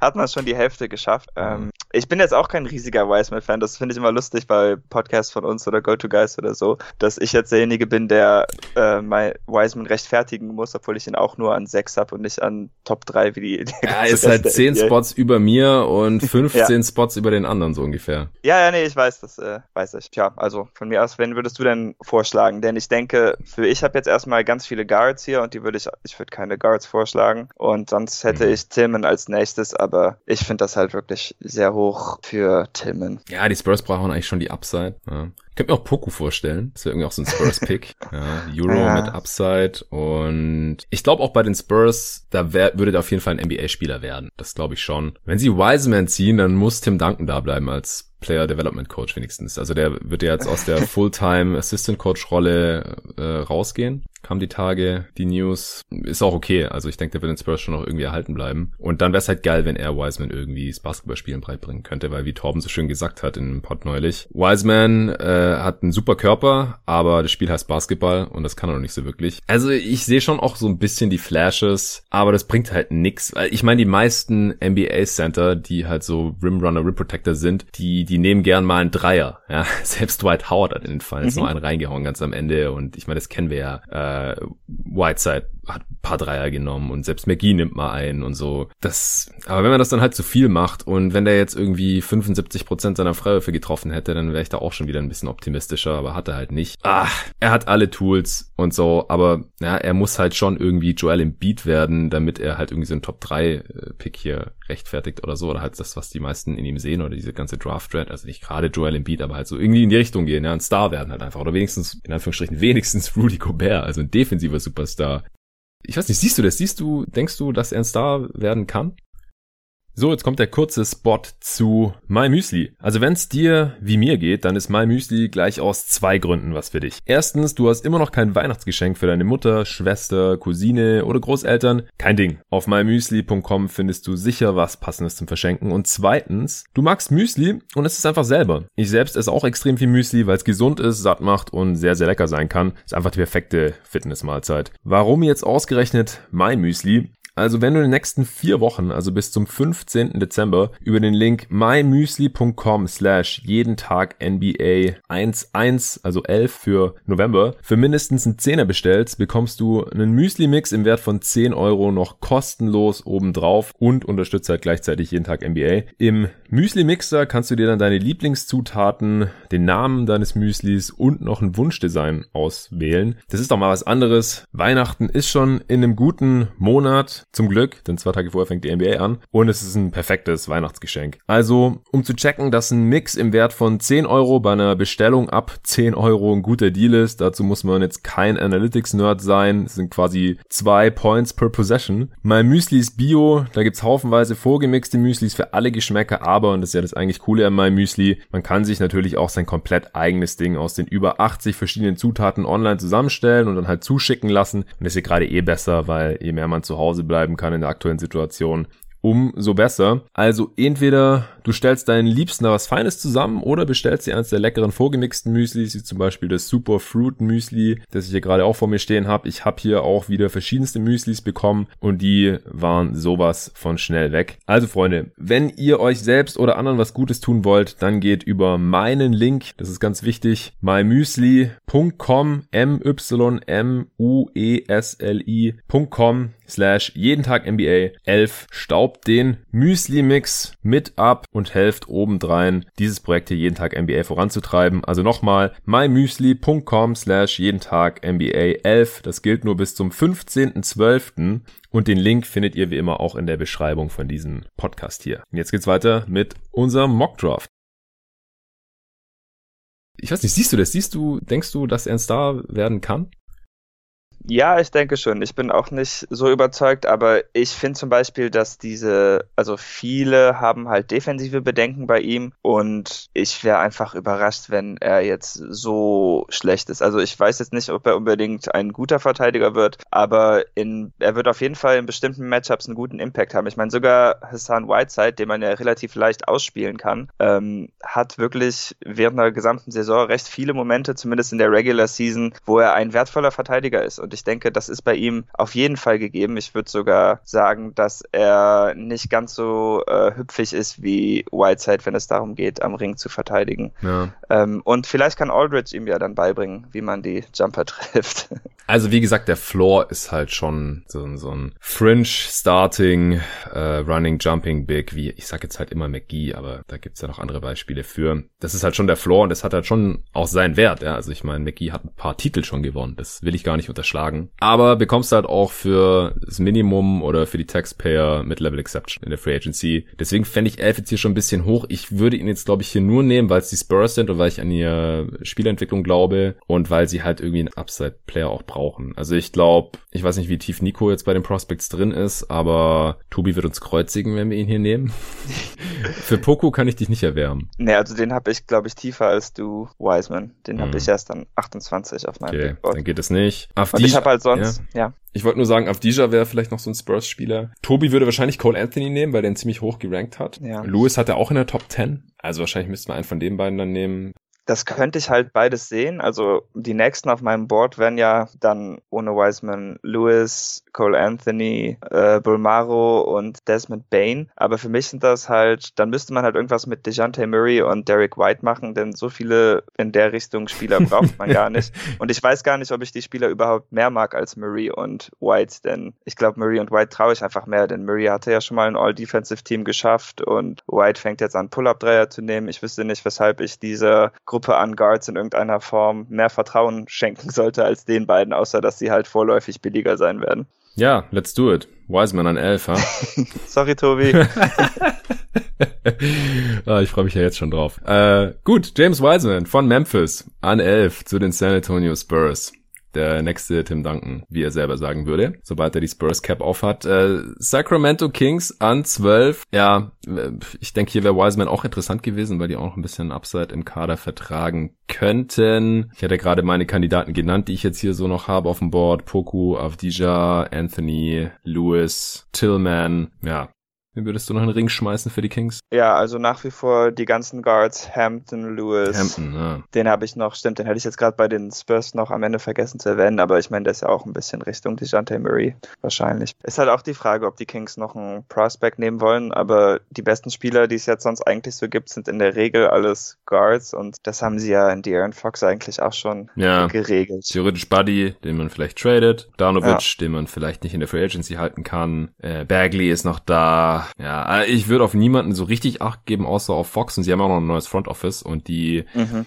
tendieren ja dann auch immer dazu, nicht so sehr darauf zu achten, was ihre Vorgänger gedraftet haben und dann im Zweifel ja. lieber die Spieler noch wegzutraden, solange die noch halbwegs Wert haben. Ja, wenn man jetzt halt an Fox und Bagley glaubt als eins und zwei der Zukunft, dann könnte so langsam auch ein, könnte ich mir einen Afdija langsam vorstellen, ja, weil ich, ich halte ja, halt nichts davon, den früh gedacht. zu draften, aber so als Allrounder, der maximal dann dritte Option sein muss, könnte ich es mir vorstellen. Ja, Upside-Pick wäre halt für mich Poku. Von den Guards halte ich nichts wegen Fox, weil Fox ist halt halt, also die werden wahrscheinlich nicht besser als Fox, deswegen warum sollte man die hier draften? Und daneben passt halt auch nicht so gut. Dieser fändest du okay? Dieser fände ich okay und sonst würde ich vielleicht nochmal über äh, Xavier Tillman nachdenken. Hm. Denn ich denke, der könnte auch neben Bagley ganz gut Ja, funktionieren. ja. Er würde auch ja dann die Paint besser schützen können als Bagley und vielleicht in der Hinsicht es ihm ein bisschen leichter machen und das ja trotzdem äh, hat er ja vielleicht noch ein bisschen Shooting-Potenzial. Würde auch sofort ein Ganz helfen. guter Playmaker. Ja, also vielleicht gefällt mir das. Ich habe ihn, ich mein, gut, ich habe ihn zwei Spots vor auf dieser und ich glaube, er würde mir sogar besser gefallen, wenn ich jetzt so drüber nachdenke. Ja, mir auch. Let's do it. Tillman von Michigan State an 12 zu den Sacramento Kings. So, zwei Picks haben wir noch in der Lottery und äh, es gefällt mir auch so, wie der Pot bisher abläuft. Ich denke, der wird dann nicht so unendlich lang, denn unsere Begründungen können jetzt auch immer kürzer werden. An 13 die New Orleans Pelicans. Hm, Muss halt auf jeden Fall zu Zion passen, das ist klar. Ja, also ich meine, ein Drew Trade steht ja im Raum. Hm. Ähm, deshalb könnte man auf jeden Fall nochmal über einen Point Guard nachdenken, gerade da Lonzo ja auf jeden Fall gezeigt hat, dass er nicht dieser Primary Ballhändler ist, Ja. den sie brauchen könnten. Ich fände Lewis interessant, einfach wegen des Tempos. Ähm, Ja. Das wäre neben Zion einfach und Lonzo, ich glaube, das wäre wirklich eine ziemlich gute Stimmt. Mhm. Kombination. Und ja, bei Anthony wäre ich mir halt ein bisschen sicherer, dass er das Shooting mit sich bringt. Hm. Aber bis Zion sich defensiv verbessert, macht es vielleicht sogar einfach mehr Sinn, einfach auf Speed zu setzen. Also eher Lewis als Anthony dann. Genau, Hm. ich denke schon. Ja, ich denke halt, Anthony, es wäre nicht so schlimm, dass er jetzt nicht so der Elite-Passer ist, wenn du halt noch Lonzo drin hast als Ballmover. Auch ein guter Punkt. Lonzo ist ein guter Defender. Ja, Anthony ist da aber auch okay. Anthony's Shooting ist halt richtig gut neben Zion. Ja, ich denke, einer von beiden sollte es werden. Du bist für Lewis, wegen dem Speed Transition. Ja, ich habe ihn, ich habe ihn auch zwei Spots höher Hm. als, ich mag ihn ein bisschen mehr, aber zwischen den beiden gibt es bei mir echt nicht viel. Ich habe die auf 13 und 14, also ist dir auch egal. Genau. Ja, ich habe sie auf 12 und 14. Also, Ja, Anthony ist, glaube ich, eher noch so ein Upside-Pick. Lewis vielleicht ein bisschen sicherer. Ja. Ja, und die Upside ist halt schon da mit Zion. Also man braucht eigentlich nur Spieler, die es ihm leichter machen Ja. und mit ihm rennen und so. Ja, lass Kyro Lewis nehmen. Ich bin für Lewis. okay. Gut, Kyra Lewis von Alabama zu den New Orleans Pelicans. An 13, an 14 die Boston Celtics. Hey, dein Team, der erste von drei Picks hier heute. Wen, auf wen hast du es abgesehen hier? Am höchsten habe ich jetzt noch RJ Hampton, würde eigentlich auch sehr gut zu einem Danny Ainge Pick passen, außer dass er vielleicht ein bisschen zu skinny ist, aber Ainge mag eigentlich gerne diese äh, hohen Highschool Recruits, die dann irgendwie so ein bisschen enttäuschen und er hat ein bisschen Shooting Upside, Upside als Playmaker. Er ist Romeo Langford wahrscheinlich ziemlich ähnlich, auch wenn er ein bisschen mehr offensiv gepolt ist, wenn man die beiden jetzt so Hm. direkt vergleicht. Ähm, aber ich denke, auch wenn man so den Celtics nachsagt, sie haben eigentlich mehr als genug Wings, hat man jetzt in den Playoffs gesehen, waren natürlich auch unglücklich mit welche Spieler sich verletzt haben, aber es war jetzt doch wieder ziemlich knapp, was so die Menge an Wings anging, dass dann auch die Bigs etwas mehr spielen sollten mussten. Deshalb ähm, würde ich, glaube ich, zu Hampton tendieren. Wenn ich eher, dann finde ich Anthony aber eigentlich auch ziemlich gut. Ähm, mit Brad Wanamaker muss man ja jetzt schauen, was man macht. Und ich könnte mir vorstellen, dass er auch in diese Rolle äh, ziemlich gut schlüpfen könnte. Ja, und von den Picks gefällt jetzt niemand. Nee, also noch so Upside Bigs, wenn halt Pokuschewski, aber den hast du ja eher als Flügel. Jaden McDaniels, den habe ich auch noch als First Round, aber den habe ich eigentlich etwas später. Okay, also ich hätte noch ein paar, aber gut, wir können jetzt einfach RJ Hampton nehmen von mir aus. cool. Ja. Okay. RJ Hampton von den New Zealand Breakers zu den Boston Celtics an 14. So, das war die Lottery. Jetzt an 15 kommen die Orlando Magic dran, das erste Team, das in der letzten Saison noch die Playoffs gepackt hat. Ja, aber boah, die Magic sind so ein komisches Team. Irgendwie immer gut genug, dass sie da noch um die Playoffs mitspielen können und dann irgendwie reinkommen die letzten Jahre in der Eastern Conference. So wirklich Long-Term Upside, weiß ich nicht. Fultz, ehemaliger First Pick, Bamba war mal sechster Pick, glaube ich. Die haben jetzt ja beide noch nicht annähernd das gezeigt, was man sich da im Best Case erhofft hat. Ich weiß nicht, wie sehr wir jetzt hier auf Positionen achten müssen, ehrlich gesagt. Vielleicht auch tendenziell auf BPA gehen. Oder was denkst du? Wahrscheinlich. Also das ist für mich Cole Anthony. Ich meine, sie haben ja jetzt nicht so viel Shooting, könnte in der Hinsicht ganz wertvoll sein. Ich kann Mhm. mir auch vorstellen, dass er neben Fultz spielen mhm. kann, auch wenn mir dann aus der Guard-Position vielleicht ein bisschen zu wenig Playmaking kommt zwischen den beiden. Ja, aber beide zusammen ja, reichen. Diese Offense-Defense-Kombination mag ich, glaube ich, doch schon ziemlich gerne. Mhm. Ich denke, sie sollten auch jetzt mal ausnahmsweise keinen rohen Flügel nehmen. äh. ja, genau. Äh, Isaac gibt's noch, der mich gerade unterschlagen, aber der ist jetzt halt auch das ganze Jahr draußen. Ja. Seine Knieverletzung. Aaron Gordon wird vielleicht getradet und geht auch nicht mal als Talent durch mittlerweile. Ja. Ich denke auch, Cole Anthony ich denke, im schlechtesten Fall kann er schon ungefähr das bringen, was DJ Augustin gebracht hat. Vielleicht nicht in der Rookie-Saison, aber so mittelfristig. Und mir gefällt es ganz gut. Ja, das Shooting können sie auch gebrauchen. Ich bin für Cole Anthony hier. Okay, machen wir das. Super, Cole Anthony, North Carolina zu den Orlando Magic an 15. An 16 die Portland Trail Blazers. Ja, vom Kaderfit her ist, glaube ich, immer noch klar, die bräuchten eigentlich jemanden, der kräftige Flügel verteidigen kann. Mhm. Ansonsten absolutes Win-Now-Team. Wenig Upside für die Zukunft. Also wenn man jetzt eher sagt, ja, wir wollen mal irgendwas, was irgendwann mal vielleicht noch ganz toll wird, dann äh, ist da die Position eigentlich fast egal, oder? Ich denke auch. Aber Flügel ist vielleicht, also wenn, dann würde ich, wenn ich schon eine Position festlegen würde, dann wahrscheinlich Flügel und dann würde ich vielleicht hier nochmal über Afdia nachdenken. Hm. Ja, der muss jetzt auch langsam mal weg, der ist schon ziemlich gefallen jetzt ja, bei uns hier. Genau, und ich habe zwar Bedenken, was ihn angeht, da ich nach wie vor nicht wirklich überzeugt bin, was er jetzt wirklich gut macht, aber wenn zwei so seine rudimentären Skills zusammenkommen, dann wäre er für Portland auf jeden Fall ein sehr interessantes Stück. Ja, ah, ich habe halt Angst, dass am Ende wieder der Flügel ist, der den Eckendreier nicht trifft mhm. in ja. Portland. ja, aber er wird ihn immerhin nehmen. Ja, genau. Stimmt, er wird ihn eher, er wird ihn eher nehmen als jetzt Harkless und Amino oder so. Ja.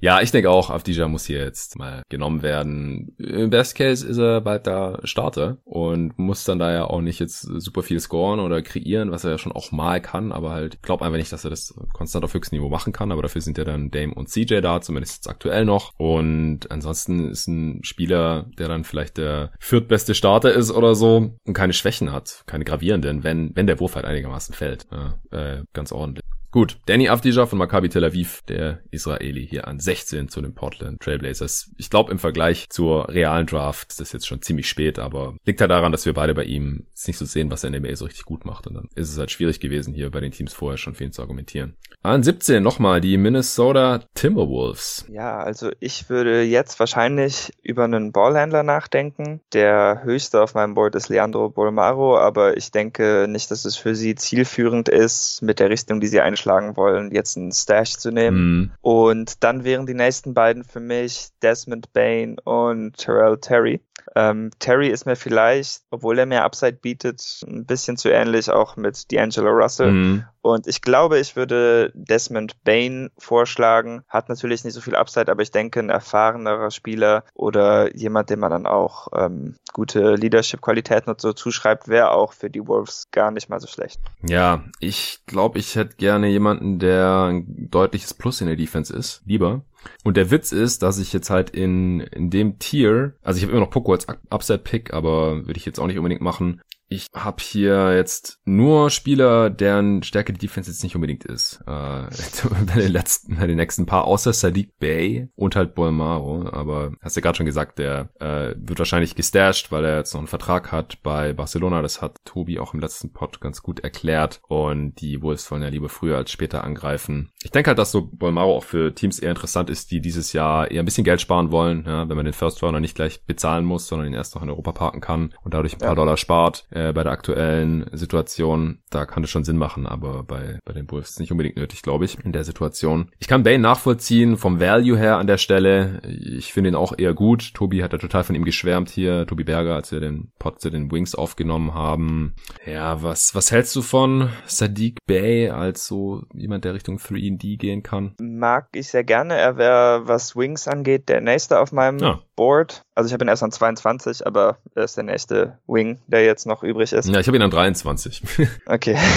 ähm, ja, vom Fitter wäre er, denke ich, auch ganz gut. Ähm, äh, das wird natürlich dann dazu führen, dass entweder er, Culver oder Okogi nicht spielen werden, aber ich denke, ähm, sie sind auch im Moment alle nicht gut genug, um garantierte Spielzeit zu kriegen. Also den Pick fände ich jetzt nicht schlecht. Ja, stimmt, Culver ist auch noch da. Ja. Ja, und er ist natürlich ein besserer Shooter, wahrscheinlich, also ziemlich sicher, zumindest als die anderen beiden. Wer ist jetzt der bessere Shooter? Bane. Als Also nein, ich, Sadiq Bey ist ein besserer Shooter als ähm, Culver und Okogi. Ach so, Weil ich ja, denke, ja. Bane hat schon ein bisschen, zumindest offensiv, etwas mehr Flexibilität, dass er auch wirklich mehr Ballhandling übernehmen könnte. Da, das stört, denke ich, nicht so. Aber ich glaube nicht, dass man, ich meine, wir haben Okoro ja auch noch gezogen. Bay, Okoro, Okogi und äh, Culver irgendwie so gleichzeitig sehen könnte. Das funktioniert einfach nicht. Ah, Stimmt, auch noch Okoro. An Ja. genau. ja, stimmt, Okogi, Culver, Okoro, da bräuchte man wahrscheinlich schon eher das Shooting von Bane. Oder vielleicht auch, ja, was hältst du von Isaiah Joe? den habe ich zwei Spots hinter Bay noch. Auch sehr interessant, aber dann habe ich wieder so Bedenken,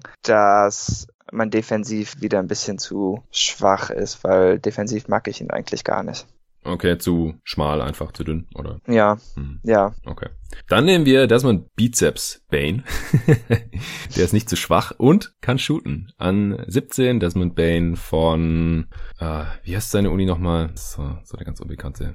Ich müsste nachschauen. TCU, oder? TCU, genau. da war er vier Jahre. Hatte Tobi ja schon erklärt hier im Pod. Okay, an 18 die Dallas Mavericks. Könnte so eine Poku-Destination sein, finde ich. Mhm. Oder man nimmt jetzt halt jemanden, wo man sagt, ja, der passt auf jeden Fall zu Doncic. Aber ey, Poku und Luca im Fast Break, das wäre schon geil irgendwie. Das wäre auf jeden Fall spektakulär, aber ich würde mir schon einfach so kräftetechnisch Sorgen machen, wenn äh, er und Porzingis, ja. Porzingis Gott, ja gleichzeitig irgendwie hinten regeln müssen. Ja, das wäre schlimm. Ähm, aber ja, kann man auch von der Upside her kann man da jetzt auf jeden Fall drüber nachdenken, denn Upside hat er ja mehr wahrscheinlich auch als einige Spieler, die wir jetzt schon genommen hatten. Ist halt nur die Frage, wie wahrscheinlich es ist, dass er da hinkommt. Ja, er fällt und fällt Und- fällt. Ich wollte ihn unbedingt in der Top 20 nehmen, aber das wird wahrscheinlich knapp jetzt. Ein Spieler, den wir noch gar nicht erwähnt haben, und da fragt sich Ja. bestimmt auch der eine oder andere mittlerweile, wann kommt der denn? Vor allem, wenn der Pod zu den Bigs noch nicht gehört wurde. Obi Toppin, wo hast du den eigentlich? Ich habe den auch an 27, genauso wie auf dem Draft-Ranking. Hm. Ich habe ihn auf 26. Ich hatte den mal wenigstens ein paar Spots höher, weil ich gedacht habe, ah komm, das hat doch in der Regular Season schon seinen Wert, wenn jemand so ein bisschen vertikales und vielleicht horizontales Spacing bringen kann und ein bisschen Playmaking und so. Aber ich, ich schaff's einfach nicht, den über andere Spieler zu schieben. Also es tut mir echt leid. Also der muss hier, glaube ich, auch noch ein bisschen warten. Sadiq Bay vielleicht jetzt zu den Mavs? Er würde auf jeden Fall gut passen und dann hätten sie noch einen großen Flügel, dann müssen sie sich nicht ganz so sehr auf ihre ganzen Zwei-Guard-Lineups verlassen. Ähm, ist natürlich einerseits cool, dass es klappt, aber ich glaube, andererseits müssen sie es auch ein bisschen machen, einfach da sie nicht genug gute Flügel haben. Und Bay würde da schon sehr gut passen. Das Defense ein Problem ist, hat man ja auch nochmal in der Clippers-Serie gesehen, falls es nicht ohnehin schon klar war. Ja, ja, klar. Gut, dann würde ich sagen, kurz und schmerzlos. Sadiq Bay von äh, Villanova.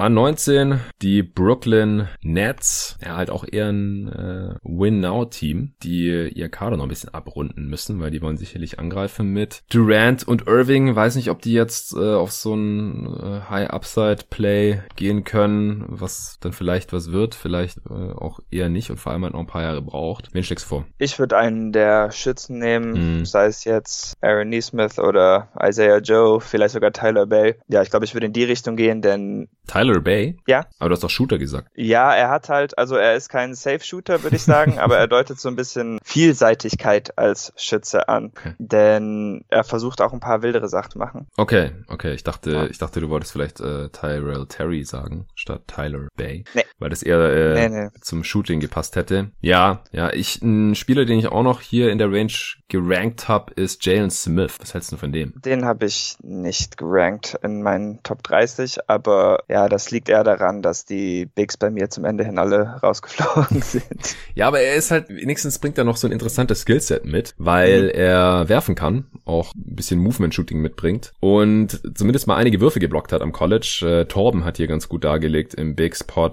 warum das mit Vorsicht zu genießen ist, wie die Blocks entstanden sind und so, dass er da defensiv nicht äh, die beste Technik und das beste Verständnis bisher gezeigt hat. Aber wenn er halt Richtung Stretch Rim Protector gehen kann, dann ist es auf jeden Fall ein interessanter Spielertyp. Und ja, ich finde es halt auch interessanter dann langfristig als ein Jared Allen, der halt so der reine Rim Running, Rim Protecting Big ist. Bisher der Andre Jordan natürlich auch. Also deswegen würde er jetzt hier nicht unbedingt Need füllen, aber Need füllen, ein äh, Need erfüllen. Aber ich wollte ihn ja mal genannt haben, aber ich denke auch, wir können jetzt einfach einen der Shooter hier draften. Wen findest du am besten von Joe, Terry und Neesmith?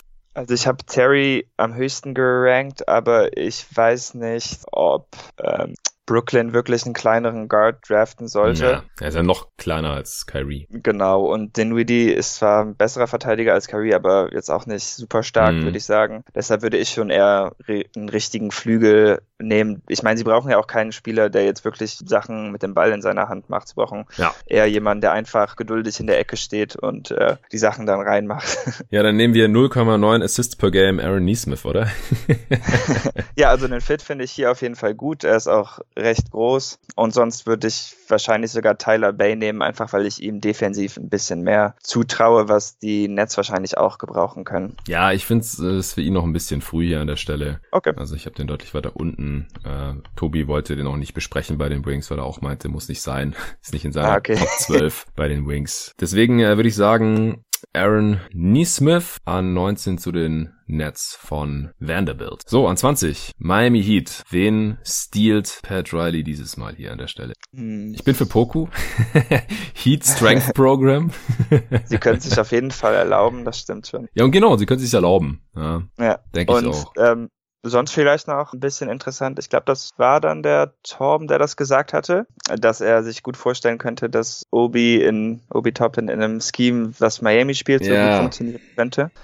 Vielleicht könnte man da an dieser Stelle noch drüber nachdenken. Die Sache ist halt, Bam und Jimmy sind zwei gute Verteidiger, aber allgemein finde ich die Heat Defense halt auch trotzdem nicht so gut und ich weiß nicht, ob man sich dann nicht ein großes Defizit zu viel reinnimmt. Ja, das glaube ich auch. Also dann mit Duncan Robinson und Tyler Hero und dann eben noch Obi Toppin zusammen, dann, dann wird's halt langsam schon ein bisschen wild. So, dann ist ja. äh, die stoßen alle an ihre Grenzen. Also rein körperlich schon. Ich glaube, dass es Toppin gut tun könnte, weil die Heat es bestimmt hinbekommen könnten, dass er ein bisschen mehr Core Strength aufbauen kann. Ja, und vielleicht was mobiler wird. Ja, genau. Aber ich mag einfach so viele andere Spieler noch mehr als ihn hier. Und Poku halt auch deutlich mehr als ihn. Deswegen sage ich jetzt hier Alexi Pokuschewski okay, vom zweiten Team von Olympiakos in Griechenland zu den Miami Heat an 20. An 21, Philly brauchen eigentlich Shooting. Ja, ich würde sagen, die haben ziemlich Glück gehabt, so wie das gefallen ist, denn Terrell Terry wäre wahrscheinlich ziemlich cool für sie. Mhm. Dann haben sie nämlich gleichzeitig einen Ballhandler und einen Shooter, der auch äh, Pull-ups nehmen kann, was ja in der letzten Saison wirklich niemand konnte. Defensiv natürlich eine Angriffsstelle, aber sie sollten genug Größe und gute Verteidiger haben, ja. um das wettzumachen. Und ich glaube, die offensiven Defizite, die sie als Team im Moment haben, sind wichtiger. Glaube ich auch. Kann mir auch vorstellen, dass es halt ein, ein Maury-Spieler ist mit seinen, seinen äh, Quoten, dass die Sixers mehr Dreier nehmen ja. können, brauchen sie halt solche Spieler. Also sold. Tyrell Terry zu den äh, Philadelphia 76ers von Stanford. An 22 die Denver Nuggets. Was machen wir da? Also, wie gesagt, auf meinem Board jetzt ganz oben äh, Isaiah Joe, Jalen Smith, Killian Tilly, noch gar nicht erwähnt gehabt bisher. Bolmaro, Toppin. Mm, also auf meinem Board ganz oben ist Bolmaro. Ich weiß aber nicht, ob die Nuggets das so spielen wollen, aber mm, ja, andererseits die, die, wollen sie auch nicht zu viel ausgeben. Ja, genau. Und die haben müssen ja. ihre Free Agents zahlen, wenn sie die halten wollen. Ja, das wäre wahrscheinlich eine Idee, dass die erstmal stashen und die draften auch gern Euros. Und ein Bolmaro Jokic Pick and Roll scheint mir auf jeden Fall ziemlich sexy. Ja, ja. ja, und auch sein, wenn das Shooting nicht kommt, wäre das nicht so schlimm neben Murray und so. Das stimmt. Ja, und halt guter Defender. Das ist auch bei den Nuggets wichtig, guter Guard Defender. Gefällt ja, mir. Mir eigentlich auch. Wäre halt ein bisschen schade, dass sie dann nicht sofort eine Möglichkeit haben, um auf nächstes Jahr zu bauen, zumindest nicht in der Draft, aber, ja, ich, aber vom die, Wert her und vom Pick her ist er, glaube ich, der beste. Also falls sie jetzt nicht gerade alle ihre Free Agents verlieren, haben die halt aber auch immer eine relativ mhm. volle Rotation gehabt. Das war jetzt nicht so das Problem, dass sie nicht tief genug waren. Und dann, wenn er, wenn sie denken, dass er ganz klares Upgrade ist, dann können sie ihn ja rüberholen. Zwei. Ja, also von mir aus können sie ihn nehmen. Das müsste dann ja auch ähnlich sein, wann der Harris-Vertrag ausläuft, oder? Ich bin mir jetzt leider nicht mehr sicher.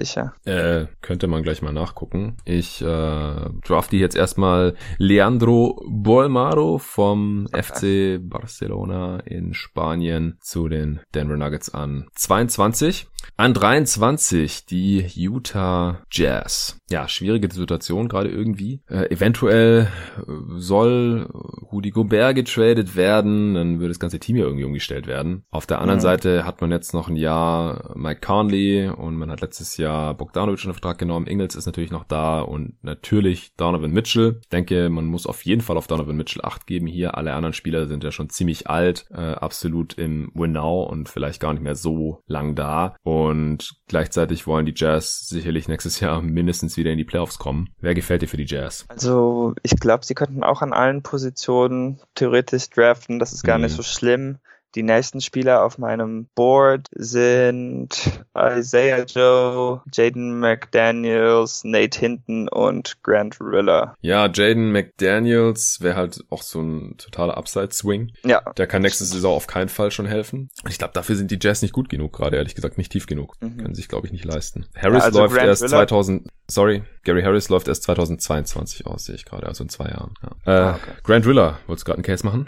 Ja, also er würde, glaube ich, ganz gut passen. Ähm, würde ihnen noch eine offensive Optionen mhm. geben, der auch ein bisschen anders spielen kann und nicht nur durch Handoffs äh, zum Korb kommt, weil die Offense von ihnen ist ja sehr Handoff-basiert und ich glaube, hier hätten sie dann nochmal einen Spieler, der auch einfach aus dem Dribbling etwas mehr Druck auf den Korb setzen kann. Ja, da müsste halt Mitchell wahrscheinlich öfter mal einen besseren Guard verteidigen, äh, mhm. äh, weil genau, da ist halt ja. defensiv nicht so gut wie Conde und Rubio. Ja, und ich finde auch ein bisschen unterbewertetes Problem, weil Gobert halt so ein guter Verteidiger ist, aber defensiv Defensiv ähm, wird es bei den Jazz inzwischen auch wirklich ein bisschen dünn. Hat man, glaube ich, auch in den Playoffs gesehen, wie schlecht ihre Defense an einem gewissen Moment wurde. Ähm, in der Hinsicht macht dann vielleicht ein defensiver Flügel etwas mehr Sinn. Ja, da gibt es ja gar nicht mehr so viele. Ähm, Tyler Bay. Also ich habe noch Nate Hinton, der ist ah, jetzt bei mir auch dran. Ich weiß gar nicht, ob viele Leute den kennen. Ich habe den auch erst vor ein paar Tagen entdeckt.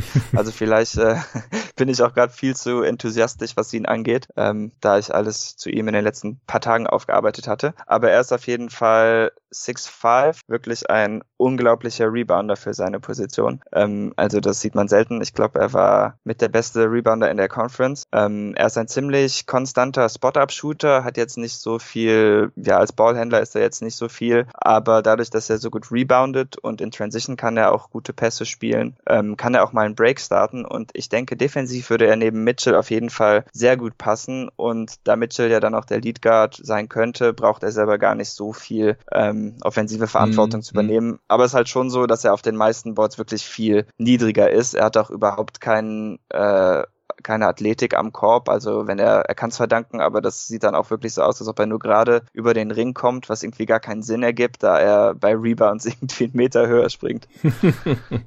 ja, klingt auf jeden Fall vielversprechend. Ich würde vielleicht mal noch eine andere Richtung vorschlagen und zwar Bigs, die werfen können. Killian Tilly und Jalen Smith, weil ja. das hatten die Jazz die letzten Jahre halt auch nicht. Und das wäre mal ganz nice irgendwie. Also Tilly könnte ja auch auf jeden Fall neben Gobert spielen, Smith vielleicht auch. Und dann müssten die halt nicht immer unbedingt da Bogdanovic oder Royce O'Neill oder so auf die vier stellen. Mhm. Und äh, Tilly habe ich auf jeden Fall auch noch in der Range. Der müsste halt fit bleiben. Ja, aber ansonsten ist er ja auch defensiv ganz okay. Und also äh, Torben hatte gesagt, er würde sagen, dass Tilly ein Plus ist defensiv und halt einer der besten Shooter im, College von den Bigs. Das ist, solange er fit bleibt halt und ein Senior, auch jemand, der sofort helfen kann, ein bisschen passen kann und so, fände ich eigentlich gut. Wenn er nicht fit bleiben kann, dann ist es halt ein, ein Problem. Und das können sich die Jazz vielleicht auch nicht unbedingt leisten. Bei den anderen Spielern ist halt immer die Gefahr, dass die im ersten Jahr sowieso nicht helfen können. Ja. Also ich habe. Wie viele Jahre war hinten jetzt am College? Weiß ich gar nicht. Ich habe zwei. Ich meine, der war ein Sophomore hm. und ist jetzt auch schon fast 22. Also ist jetzt nicht wirklich sehr jung. Das hm. muss man schon sagen. Also Tilly habe ich ist bei mir jetzt auch hinten rausgerutscht aus meiner First Round, auch aufgrund der Verletzungsprobleme. Aber ähm, Utah wäre auf jeden Fall ein guter Fit. Ich glaube ja. auch in dem Handoff-System, was sie spielen, könnte er sehr viel erreichen hm. und das kommt seinem Spiel auch zugute. Also da wäre ich auf jeden Fall für zu haben. Ja, okay, dann machen wir das jetzt einfach. Killian Tilly von Gonzaga an 23 zu den Utah Jazz. An 24 die Milwaukee Bucks. Ja, hier hätte Tilly auch ganz gut gepasst. äh, ja, aus ähnlichen Gründen passt auch. Also ich gucke auch immer echt nicht, was jetzt so die nächsten Picks sind. Also ich versuche wirklich mich immer nur auf das aktuelle Team zu fokussieren. Äh, bei den Suns ist mir zum Verhängnis geworden dann. Äh, Jalen Smith würde natürlich auch wieder passen aus genannten Gründen. Also ja, Joe würde als Shooter natürlich jederzeit passen. Die Bucks brauchen einfach Shooting. Also wenn dann Spieler die werfen können, damit sie, damit die Chance besteht, dass sie direkt helfen können, denke ich. Ja, ich würde glaube ich Isaiah Joe nehmen. Er ist für mich der beste Shooter oder bei dem, bei dem ich mir am sichersten bin, dass er ein guter Shooter wird, der jetzt noch hier in der Klasse übrig ist. Und damit wäre die Entscheidung für mich eigentlich recht leicht, dass er defensiv nicht so stark ist, ist bei den Bucks weniger ein Problem als in anderen Settings, scheint mir. Auch wenn man schon erwähnen muss, dass die Defense in den Playoffs mehr als enttäuschend war für Milwaukee. Ja, also Joe hängt sich wenigstens rein in der Defense. Also solange er da nicht ständig überpowered wird, kann das vielleicht trotzdem irgendwie klappen. Deswegen würde ich auch sagen, Isaiah Joe okay. von Arkansas an 25 zu den Milwaukee, 24 zu den Milwaukee Bucks. An 25 Oklahoma City Thunder. Ja, die werden sicherlich auf Upside gehen, denn die sind jetzt im Rebuild, spätestens wenn sie Chris Paul getradet haben. Ich fände hier Obi Toppin auch ganz spannend eigentlich. Also mhm. könnte direkt auch eine große Rolle haben und seine Zahlen auflegen, was er sicherlich auch machen würde in der NBA. Aber vielleicht könnten sie ihn halt noch irgendwie entwickeln Richtung Defense, Richtung Beweglichkeit und vielleicht kommt der also vielleicht ist der Wurf ja auch real. Also die Upside ist ja schon da irgendwie und wenn er nichts wird, ist auch egal. Dann haben die Thunder halt einen von ihren 100 Picks in den nächsten Jahren verschwendet und der 25. ist da ja nicht so schlimm. Ja, Obi hat auf jeden Fall einen guten Case hier in der Range. Ansonsten der Pick, der Spieler, bei dem ich am meisten an ähm, Sam Presti denke, der jetzt noch übrig ist bei mir, ist wahrscheinlich Jaden McDaniels. Yep. das schreit einfach äh, OKC-Pick. Ich glaube, ihr hattet ihn doch sogar mit Perry Jones ja. verglichen. genau, der auch in der Range gedraftet wurde damals. Genau, also ähm, das es sieht für mich ehrlich gesagt etwas mehr nach Sam Presti aus als Obi Toppin, auch wenn man natürlich sagen muss, dass Obi bei uns nach wie vor merkwürdig weit fällt verglichen mit dem, was sehr wahrscheinlich passieren wird. Ja, aber ist es erstens nur konsequent, wenn wir ihn einfach nicht so gut finden und zweitens, ich habe jetzt bei den meisten Teams auch echt nicht wirklich über ihn nachgedacht, weil ja, wenn wenn er halt nicht helfen kann bei Teams, die das äh, brauchen und die super Upside sehe ich da jetzt halt eigentlich auch nicht. Also er kann halt, ich glaube im, im besten Fall bringt er halt bei einem Team, das gut ist, äh, da fällt halt der Wurf und er ist defensiv nicht super katastrophal und macht dann halt irgendwie, weiß nicht, ist vielleicht so im Angriff dritte Option oder sowas, oder? Ja, ja. Wo siehst also du, wie siehst du seinen Best Case? Für Obi? Ja. Ja, ich denke schon, dass er ein guter Offensivspieler sein kann, aber ich weiß nicht, es ist auch. Wie gut? Wenn ich ihm zuschaue, dann ich, äh, wird so ein Spieler einfach nicht draften. Das ist so ein bisschen mein Problem. Ja, irgendwann muss man ihn ja schon draften. Nee, ja, das ist schon klar. Tja, also ich denke schon, dass er an 20 Punkte pro Spiel kommen könnte und sehr effizient. Aber ich glaube halt nicht, dass es effizient genug sein wird, dass es seine Defense rechtfertigen kann. Und da habe ich halt überhaupt keine Hoffnung. Also im Best Case 20 Punkte pro Spiel. Wahrscheinlich, ja. Und wo ich bei ihm aber noch ein bisschen haper, weil eins seiner Stärken ist ja das Rimrolling. Ich weiß gar nicht, ob er in der NBA groß und stark stark genug ist, ja. um das überhaupt zu einer Stärke zu machen. Ja. Und wenn das nicht funktioniert, dann weiß ich halt gar nicht, was man an ihm haben soll. Hm.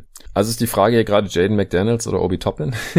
also. Ja, außer du hast noch einen Vorschlag. Also. Ja, Jalen Smith halt nach wie vor. Ja. Jetzt passt dann auch hier in die Big Man Riege. Ansonsten äh, gibt es jetzt halt noch Grant Riller und Malachi Flynn, aber das sind eher äh, so, sind erfahrene Point Guards, eher passt eher zu einem Win-Now-Team. Was, was wollen die Thunder jetzt damit? Ja. Das sind äh, vielleicht nur Backup-Point Guards oder sowas. Das braucht man jetzt einfach nicht gerade im Rebuild. Da vor allem hat man ja schon andere Spieler, denen man gerne den Ball in die Hand geben möchte. SGA zum Beispiel. Ja, ja, ich denke, es wird auf einen von den drei rauslaufen. Ist halt die Frage, wem, bei wem sieht man jetzt die höchste Upside? Ja, Jalen Smith würde halt passen auch wieder ins äh, Serge Ibaka Profil, der auch von Sam Presti gedraftet wurde. das stimmt. Und ich habe ihn am höchsten von den dreien. Okay. Ja, ich habe McDaniels am höchsten, aber. Was, was siehst du denn so bei McDaniels? Also ich glaube, bei dem ist der Floor am niedrigsten weil ja. wenn er einfach überhaupt, wenn er einfach Perry Jones ist, ich habe gerade geguckt, der wurde in 28 gedraftet damals übrigens. Ich habe Jaden McDaniels jetzt hier in 28 auch gerankt. Also okay.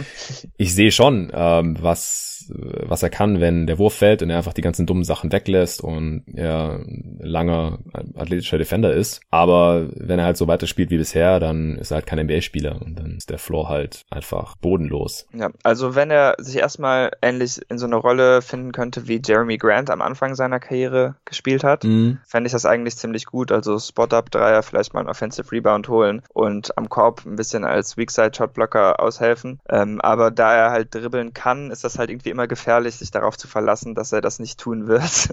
Denn das, was er nach dem Dribbling macht, ist halt nicht sehr spektakulär. Er hat so extrem äh, Probleme am Korb zu finishen und dann spielt er natürlich auch noch die ganze Zeit Turnovers.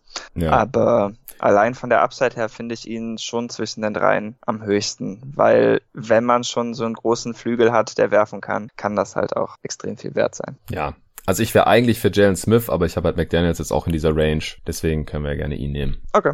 Alles klar. Also Jaden McDaniels von äh, Washington. An 25 zu den Oklahoma City Thunder. An 26 sind wieder die Celtics da. Auf wen hast du Bock? Ähm, ja, also mein neuer Draft-Liebling Nate Hinton ist natürlich noch da. Ähm, Obi könnte man hier vielleicht auch drüber nachdenken, auch weil die Celtics wahrscheinlich das Personal haben, äh, defensiv auszuhelfen, wenn er da eine Totalkatastrophe ist. Und ansonsten würde ich vielleicht nochmal Grant Driller vorschlagen, da wir ja jetzt den Backup-Ballhändler noch nicht ersetzt haben, falls Wanamaker zum Beispiel ziehen sollte. Und da wäre eigentlich eine ganz gute Option, auch da er wahrscheinlich ein besserer Offensivspieler sein wird, als Wanamaker es sein konnte. Die Frage ist natürlich, ob er das jetzt auch schon im ersten Jahr machen kann. Mhm. Also ich, äh, ich, ich rieche hier gerade im Plot, dass du Obi Toppin nur irgendwie zu den Celtics schmuggeln wolltest, weil du eigentlich... Nee, auf gar keinen Fall. ich, ich erwähne ihn nur aus Pflichtbewusstheit. ja, okay, das wollen wir nicht. Nee, wir können ihn gerne den Lakers geben, die sind, glaube ich, gleich noch dran. Aha. Ja, das wäre doch ein super Pick für die Lakers. die Lakers-Fans würden sich bestimmt auch freuen. Ja, gar nicht. Ja, Grant Riller oder hinten dann? Darfst du aussuchen. Hm, also hinten wäre halt schon ein sehr deutlicher Reach. Aber er ist, glaube ich, wirklich der höchste jetzt auf meinem Board, den ich noch habe. Vielleicht ist er auch noch an 30 da. Ja, wahrscheinlich. Oder wenn ich dich vorher nicht überzeugen kann. ja, das Ding ist, ich kenne ihn halt eigentlich nicht. Von daher, ich, ja. ich werde nicht für ihn plädieren. Uh, ich ich wäre dann deswegen für Grant Riller, weil ich habe ihn jetzt an, auch an 27 Machen, gerade ja. gerankt. Und ist halt auch so, hinten ist auf den meisten Boards eher so 40, ja, 50 stimmt schon. Range.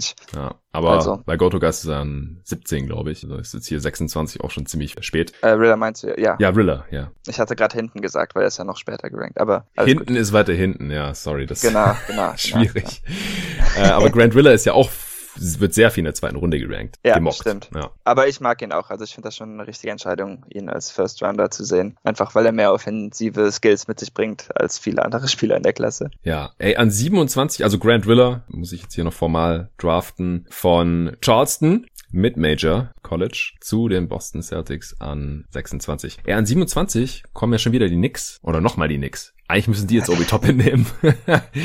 ich meine, es gibt ja Gerüchte, dass sie ihn eh mochten, oder? Habe ich das falsch im Kopf? Ja, richtig. An 8 halt. Ja. ja. Ich meine, klar, wenn der an 27 noch da wäre, also der wird nicht aus der Top 10 fallen. Das glaube ich eigentlich nee, nicht. Nee, nee, ich glaube auch. Ja. Ist halt auch ein Grund, wieso meine ganzen Lieblingsspieler jetzt an 10 schon weg waren, weil wir Wiseman, Afdija und Toppin viel später gedraftet haben, als sie in der Realität weggehen werden. Vielleicht auch Cole Anthony und so. Deswegen, wir müssen Obi Toppin jetzt nehmen. Also. Okay, mach machen wir. Ist auch, ja, also, doch, finde ich passt ganz das gut. Passt, ja, das schon, ja. Ist auch aus New York, ja. Haben die Fans wenigstens was, ein paar geile Dunks und ein bisschen Boxscore-Stats Minimum die nächsten paar Jahre, bis dann vielleicht jeder realisiert, oh fuck, der lässt hinten mehr zu, als er vorne macht. Also Obi Toppin, ja, von Dayton an 27. Die Draft für die Knicks könnte übrigens, wäre wahrscheinlich realistischer, wenn es genau andersrum laufen würde mit äh, Toppin so früh und Maxi, der dann vielleicht bis auf 28. Ah, der fällt niemals auf 27. Das glaube ich nicht. 27, Entschuldigung. Ja. Hm? Das, also er als Top-End halt. ja, aber so tief habe ich ihn jetzt noch nirgends gerankt gesehen, äh, gemockt gesehen, glaube ich. Nee, nee, ich glaube auch nicht. Also ich denke schon, dass der Lottery oder kurz danach weggehen würde. Ja. Aber Top-End haben wir jetzt hier mal easy 20 Spots später gepickt als in der Realität, mhm. höchstwahrscheinlich. Ja. Wir werden sehen. In dieser Draft ist alles möglich. An 28 sind die LA Lakers dran. Der drittletzte Pick. Äh, ich gucke nochmal auf meinem Board, wer da jetzt noch dringend weg sollte. Also einziger Spieler, den ich noch deutlich höher gerankt habe, ist Jayon Smith. Ja, äh, von mir aus können wir den auch nehmen. Ähm, ja, passt denn, ganz gut eigentlich. Ja, bra sie brauchen ja noch einen Big. Ich meine, die Howard-McGee-Kombination funktioniert natürlich, aber es macht schon Sinn, nach etwas zu suchen, was besser sein könnte als die beiden. Ja, genau. Also man muss halt hoffen, dass der Wurf real ist, aber also die Sample Size war halt ziemlich klein, aber dadurch, dass er jetzt nicht nur Spot-Up, Catch-and-Shoot-Dreier genommen hat, Und die Freiwurfquote war, glaube ich, auch ganz solide. Hatte ich gar nicht aufgeschrieben. Aber wie auch immer, ich denke, der, der passt hier ganz gut. Deswegen Jalen Smith von Maryland an 28 zu den LA Lakers. An 29 sind die Toronto Raptors dran. Äh, Jaden McDaniels haben wir jetzt noch nicht genommen. Doch, haben wir schon genommen zu den Thunder. Äh, genau. Habe ich auch noch nicht markiert. Mache ich jetzt zusammen mit Smith. Ich habe jetzt auf dem Board als nächstes so Malachi Flynn, Paul Reed, Precious Achua, über den wir noch gar nicht gesprochen haben heute, Tyler Bay. Ja, wen hast du noch so im Angebot? Auf meinem Board habe ich jetzt auch noch äh, Nate Hinton, Tyler Bay, Trey Jones und Jordan Wara. Mm, Trey Jones, okay, den habe ich auf 39 jetzt gerade, also eher zweite Runde. Mhm. Was brauchen denn die Raptors? Ja, wahrscheinlich Offense, aber zuverlässige Offense gibt es halt so spät in der Draft auch nicht mehr. Hm, vielleicht Malachi Flynn, vor allem wenn sie Van Vliet nicht halten können? Ja, das wäre auf jeden Fall eine Option, aber defensiv hätte ich dann doch wieder ein bisschen, hm, also schon, so, schon sehr klein, wenn ja. er neben Lowry spielen muss und er bietet halt nicht die defensive Vielseitigkeit von Fred Van Vliet, der schon viel stärker ist. Ja, der auch ein absoluter Outlier ist bei seiner Größe mhm. bzw. Kürze. aber Tobi hat gemeint, dass er sich auf jeden Fall immer reinhängt, Flynn, und okay. dass er einer der besten Pull-Up-Shooter in der Class ist. Von daher fände ich den hier eigentlich ganz passend und ist halt auch ein, ja, so ein Win-Now-Spieler, äh, Spieler, der gleich helfen kann als Senior. Ansonsten würde natürlich Achua irgendwie passen, ja, nach dem Siakam-Pick. Mhm. Also ist natürlich super lazy Comp, äh, wie Torben auch im Pod gesagt hatte, aber der wird ja teilweise in der Lottery gemockt, also. Ja, ich meine, über einen Big Man nachzudenken im Allgemeinen ist für sie jetzt auch nicht schlecht, denn es gibt ja die Gerüchte, dass Gasol wieder nach Spanien will. Ja, ist auf jeden Fall Free Agent und, und Ibaka ja, auch. Ibaka auch, genau. Es würde wahrscheinlich für ihre defensive Identität ganz gut sein, denn ich denke schon, dass Achua viele defensiven, viele defensive Systeme theoretisch laufen kann. Aber ich habe bei ihm halt einfach Fragen, was ihn als Offensivspieler angeht. Und ich weiß nicht, ob die Raptors sich jemanden dazu holen wollen, der wahrscheinlich ein bedeutend schlechterer Offensivspieler sein wird als Gesol und Ibaka, die ja auch nur sehr komplementär sind inzwischen. Mhm. Und da gab es schon Probleme. Mhm.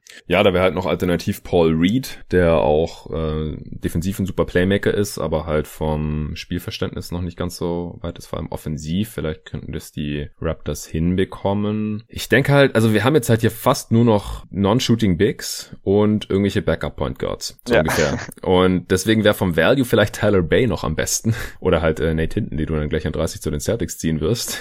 Oder hier, ähm, was kann denn Jordan Noir also? Der ist ja normalerweise auch nicht ganz so hoch gemockt.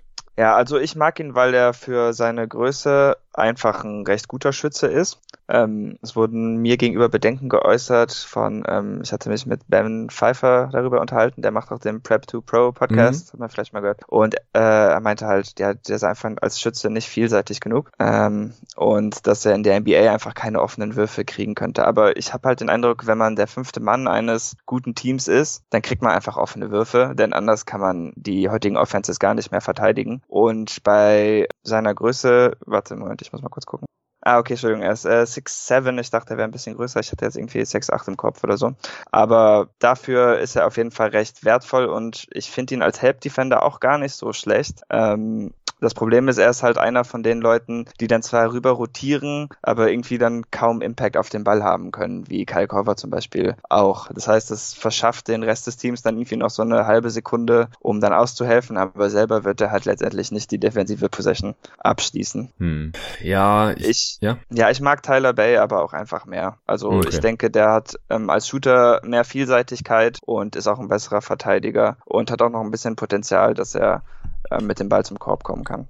Ja, und wenn sie jetzt Terrence Davis nicht äh, behalten, der hat ja keinen garantierten Vertrag gehabt jetzt und er hatte ja diese äh, Körperverletzungsgeschichte mit seiner Freundin in New York, was äh, übel klingt und es kann halt sein, dass sie ihn jetzt einfach entlassen mhm. und dann brauchen sie da auch nochmal Hilfe auf dem Flügel neben OG für die Zukunft. Deswegen denke ich, Tyler Bay sollten wir hier nehmen, bevor wir jetzt hier einen First Rounder auf einen Non-Shooting Big oder irgendeinen Backup Point Guard verwenden. Okay. Gut, dann an 30 Nate hinten, oder? Ähm, ja, also er ist tatsächlich jetzt der höchst gerankte Spieler auf dem Board. Ich meine, man muss einfach dadurch, wie die Playoffs gelaufen sind, denke ich, und auch die Tatsache, dass Bam der beste Spieler in der ähm, in den Conference Finals war, weil einfach weil die Celtics keinen passenden Big Man hatten, um ihn zu verteidigen, vermutlich nochmal Achua ranführen mhm. oder Paul Reed, denn die beiden könnten das vielleicht lösen, aber ich glaube, wenn ich die Celtics wäre, würde ich einfach keinen Big Man ziehen, der ein Projekt ist, denn in ja, beiden Williamses äh, hat man irgendwie doch genug Projekt stecken. Ja, das ist auch die Frage, haben die mehr Upside als, als die beiden, die jetzt deutlich auch gedraftet wurden und so teilweise? Ja, hm. also ich glaube nicht, es, es macht für mich auch einfach keinen Sinn, jetzt nicht den beiden weiter die Minuten zu geben und daran zu arbeiten und jetzt quasi mit zwei anderen Centern, die vielleicht ähnlich viel Potenzial haben, von vorne anzufangen. Deshalb würde ich einfach äh, die bestehenden jungen Center halten und dann ähm, entweder Nate Hinton oder Trey Jones draften. Ja, Trey Jones, was magst du an ihm so gern? Warum hast du ihn noch in der Range gelistet? Er hat sich als Shooter verbessert. Ich fand ihn auch letztes Jahr eigentlich schon interessant. Da hätte ich ihn wahrscheinlich auch schon in der ersten Runde gehabt und da konnte er noch gar nicht so gut werfen. Ähm, ich finde ihn als Pick-and-Roll-Ballhändler okay, aber nicht umwerfend. Seine Athletik finde ich ein bisschen unterschätzt. Also ich, viele sagen, dass er wirklich ein fürchterlicher Athlet ist hm. und ich finde ihn halt nur, ja, also wahrscheinlich schon etwas unterdurchschnittlich, aber halt einfach nicht so schlecht. Ähm, ich würde ihn tatsächlich ein bisschen vergleichen vergleichen, nicht mit äh, seinem Bruder, sondern mit dem, für den sein Bruder mal getauscht wurde, mit Delon Wright. Mhm. Und das wäre auf jeden Fall einfach ein ja, solider Backup Point Guard und das ist jetzt auch so die Range, wo das wahrscheinlich Sinn macht. Ja, aber hast du jetzt schon Grand Driller gedraftet, ne? Habe ich wieder vergessen, aber das habe ich gemacht.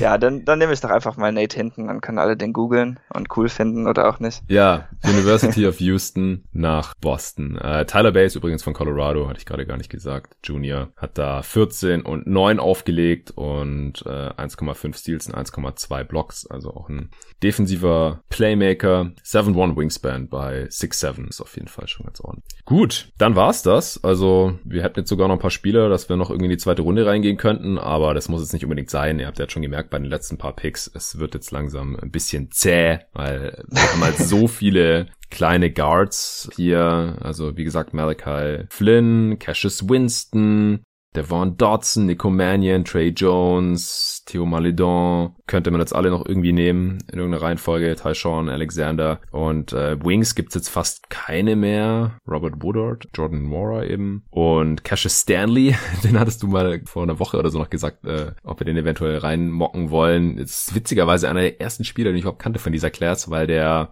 bei einer Highschool von Bronny James, von LeBron James Jr. Mhm. gezockt hat, zusammen mit KJ Martin, mit dem Sohn von Kenyon Martin, Martin, der auch hier in der Draft drin ist, aber halt höchstens irgendwann in der zweiten Runde gedraftet wird. Äh, da habe ich mir mal irgendwelche Highlights reingezogen, weil es war halt einfach abartig. Cassius Stanley ist vielleicht der krasseste Leaper in dieser Class, also unglaublicher Danker auch. Kann auch sein, dass wir den, wenn er sich in der NBA halten kann, im Dunk-Test sehen, früher oder später. Und äh, KJ Martin dankt halt wie sein Vater ungefähr, der ist ein bisschen kleiner, ist eher ein, ein Wing als ein Big. Und das waren halt unglaubliche Highlights. Äh, habe ich mir irgendwie so ein Highlight-Mixtape mal reingezogen von, von deren Highschool-Team. Das war unglaublich, die haben halt einfach alle total platt gemacht gemacht natürlich mit diesen ganzen NBA-Level-Athleten und halt LeBrons Sohn noch, der irgendwie so 14 oder 15 ist oder war.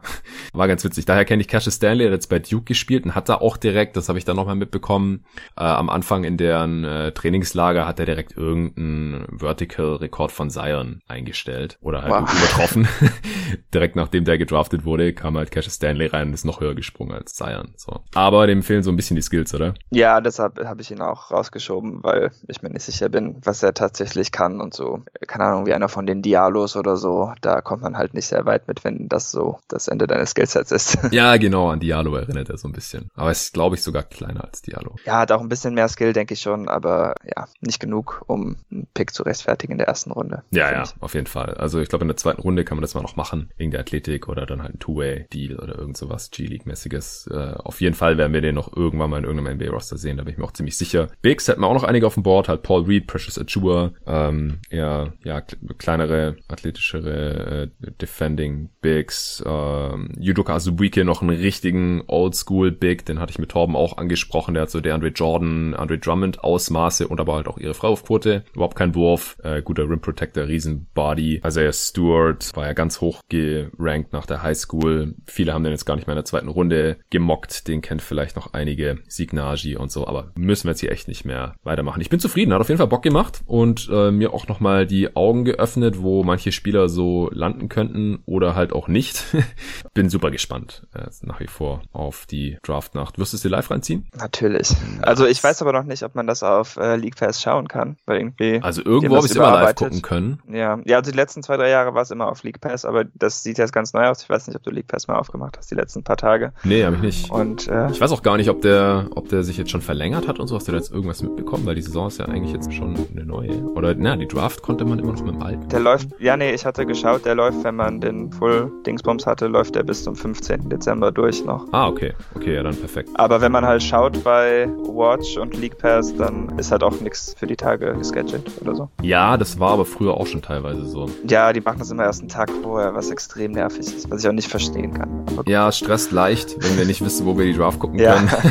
aber ich glaube, im Endeffekt werden wir es immer irgendwo finden. Also ich habe die Draft äh, so gut wie immer live geguckt die letzten Jahre. Als ich äh, 9 to 5 gearbeitet habe, fünf Tage die Woche, habe ich mir immer am folgenden Tag noch Urlaub genommen, schon Monate im Voraus oder Überstunden abgebaut oder irgend sowas. Ja, stimmt, sieht ganz anders aus. Ich habe es gerade auch mal aufgemacht. Was ist das denn? Okay. Ja, weil ich hatte nämlich auch so vor drei Tagen so, kann man die Draft wieder da gucken? So den Bammel und dann sag ich, oh, was ist hier los? Es gibt gar kein Schedule, oder? Bin ich blind? Ah, doch, da oben. Es ist sehr verwirrend. Das Watch und Schedule ist irgendwie was anderes. Ich hab's ja, nicht begriffen. Ja, genau. Ja, muss man auch schauen, wie es auf der Xbox-App aussieht, weil ich bin dann sowieso da, schön im Wohnzimmer über Beamer, wenn äh, Tobi kommt. Tobi Berger kommt rüber und dann schauen wir uns das zusammen an. Und äh, oh, nice. da wird dann wahrscheinlich auch irgendwie ein Podcast entstehen. Ich weiß es noch nicht, ob wir direkt danach noch aufnehmen, weil das äh, zieht sich ja dann schon immer ganz gut, bis die zweite Runde dann auch irgendwann durch ist. Ist ja dann meistens so vier ja. Stunden oder so.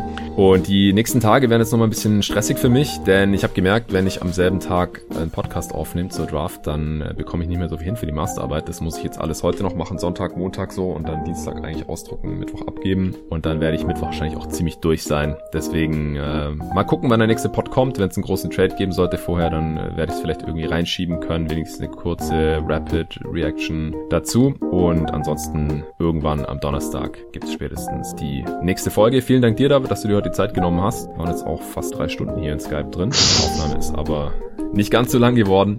Äh, wie gesagt, kommt dann irgendwann im Laufe des Montags. Wenn ihr mit uns diskutieren wollt, dann äh, am besten auf Twitter, da sind wir beide aktiv. Ähm, David könnt ihr folgen, wenn ihr es noch nicht tut, unter Wham and Cheese, W-H-A-A-M-N und dann Englisch Käse und mir überall unter jeden Tag NBA. Vielen Dank dafür und auch nochmal vielen Dank an MyMüsli fürs Sponsoren dieses Podcasts. Den Link zum Angebot findet ihr auch in der Beschreibung von diesem Pod.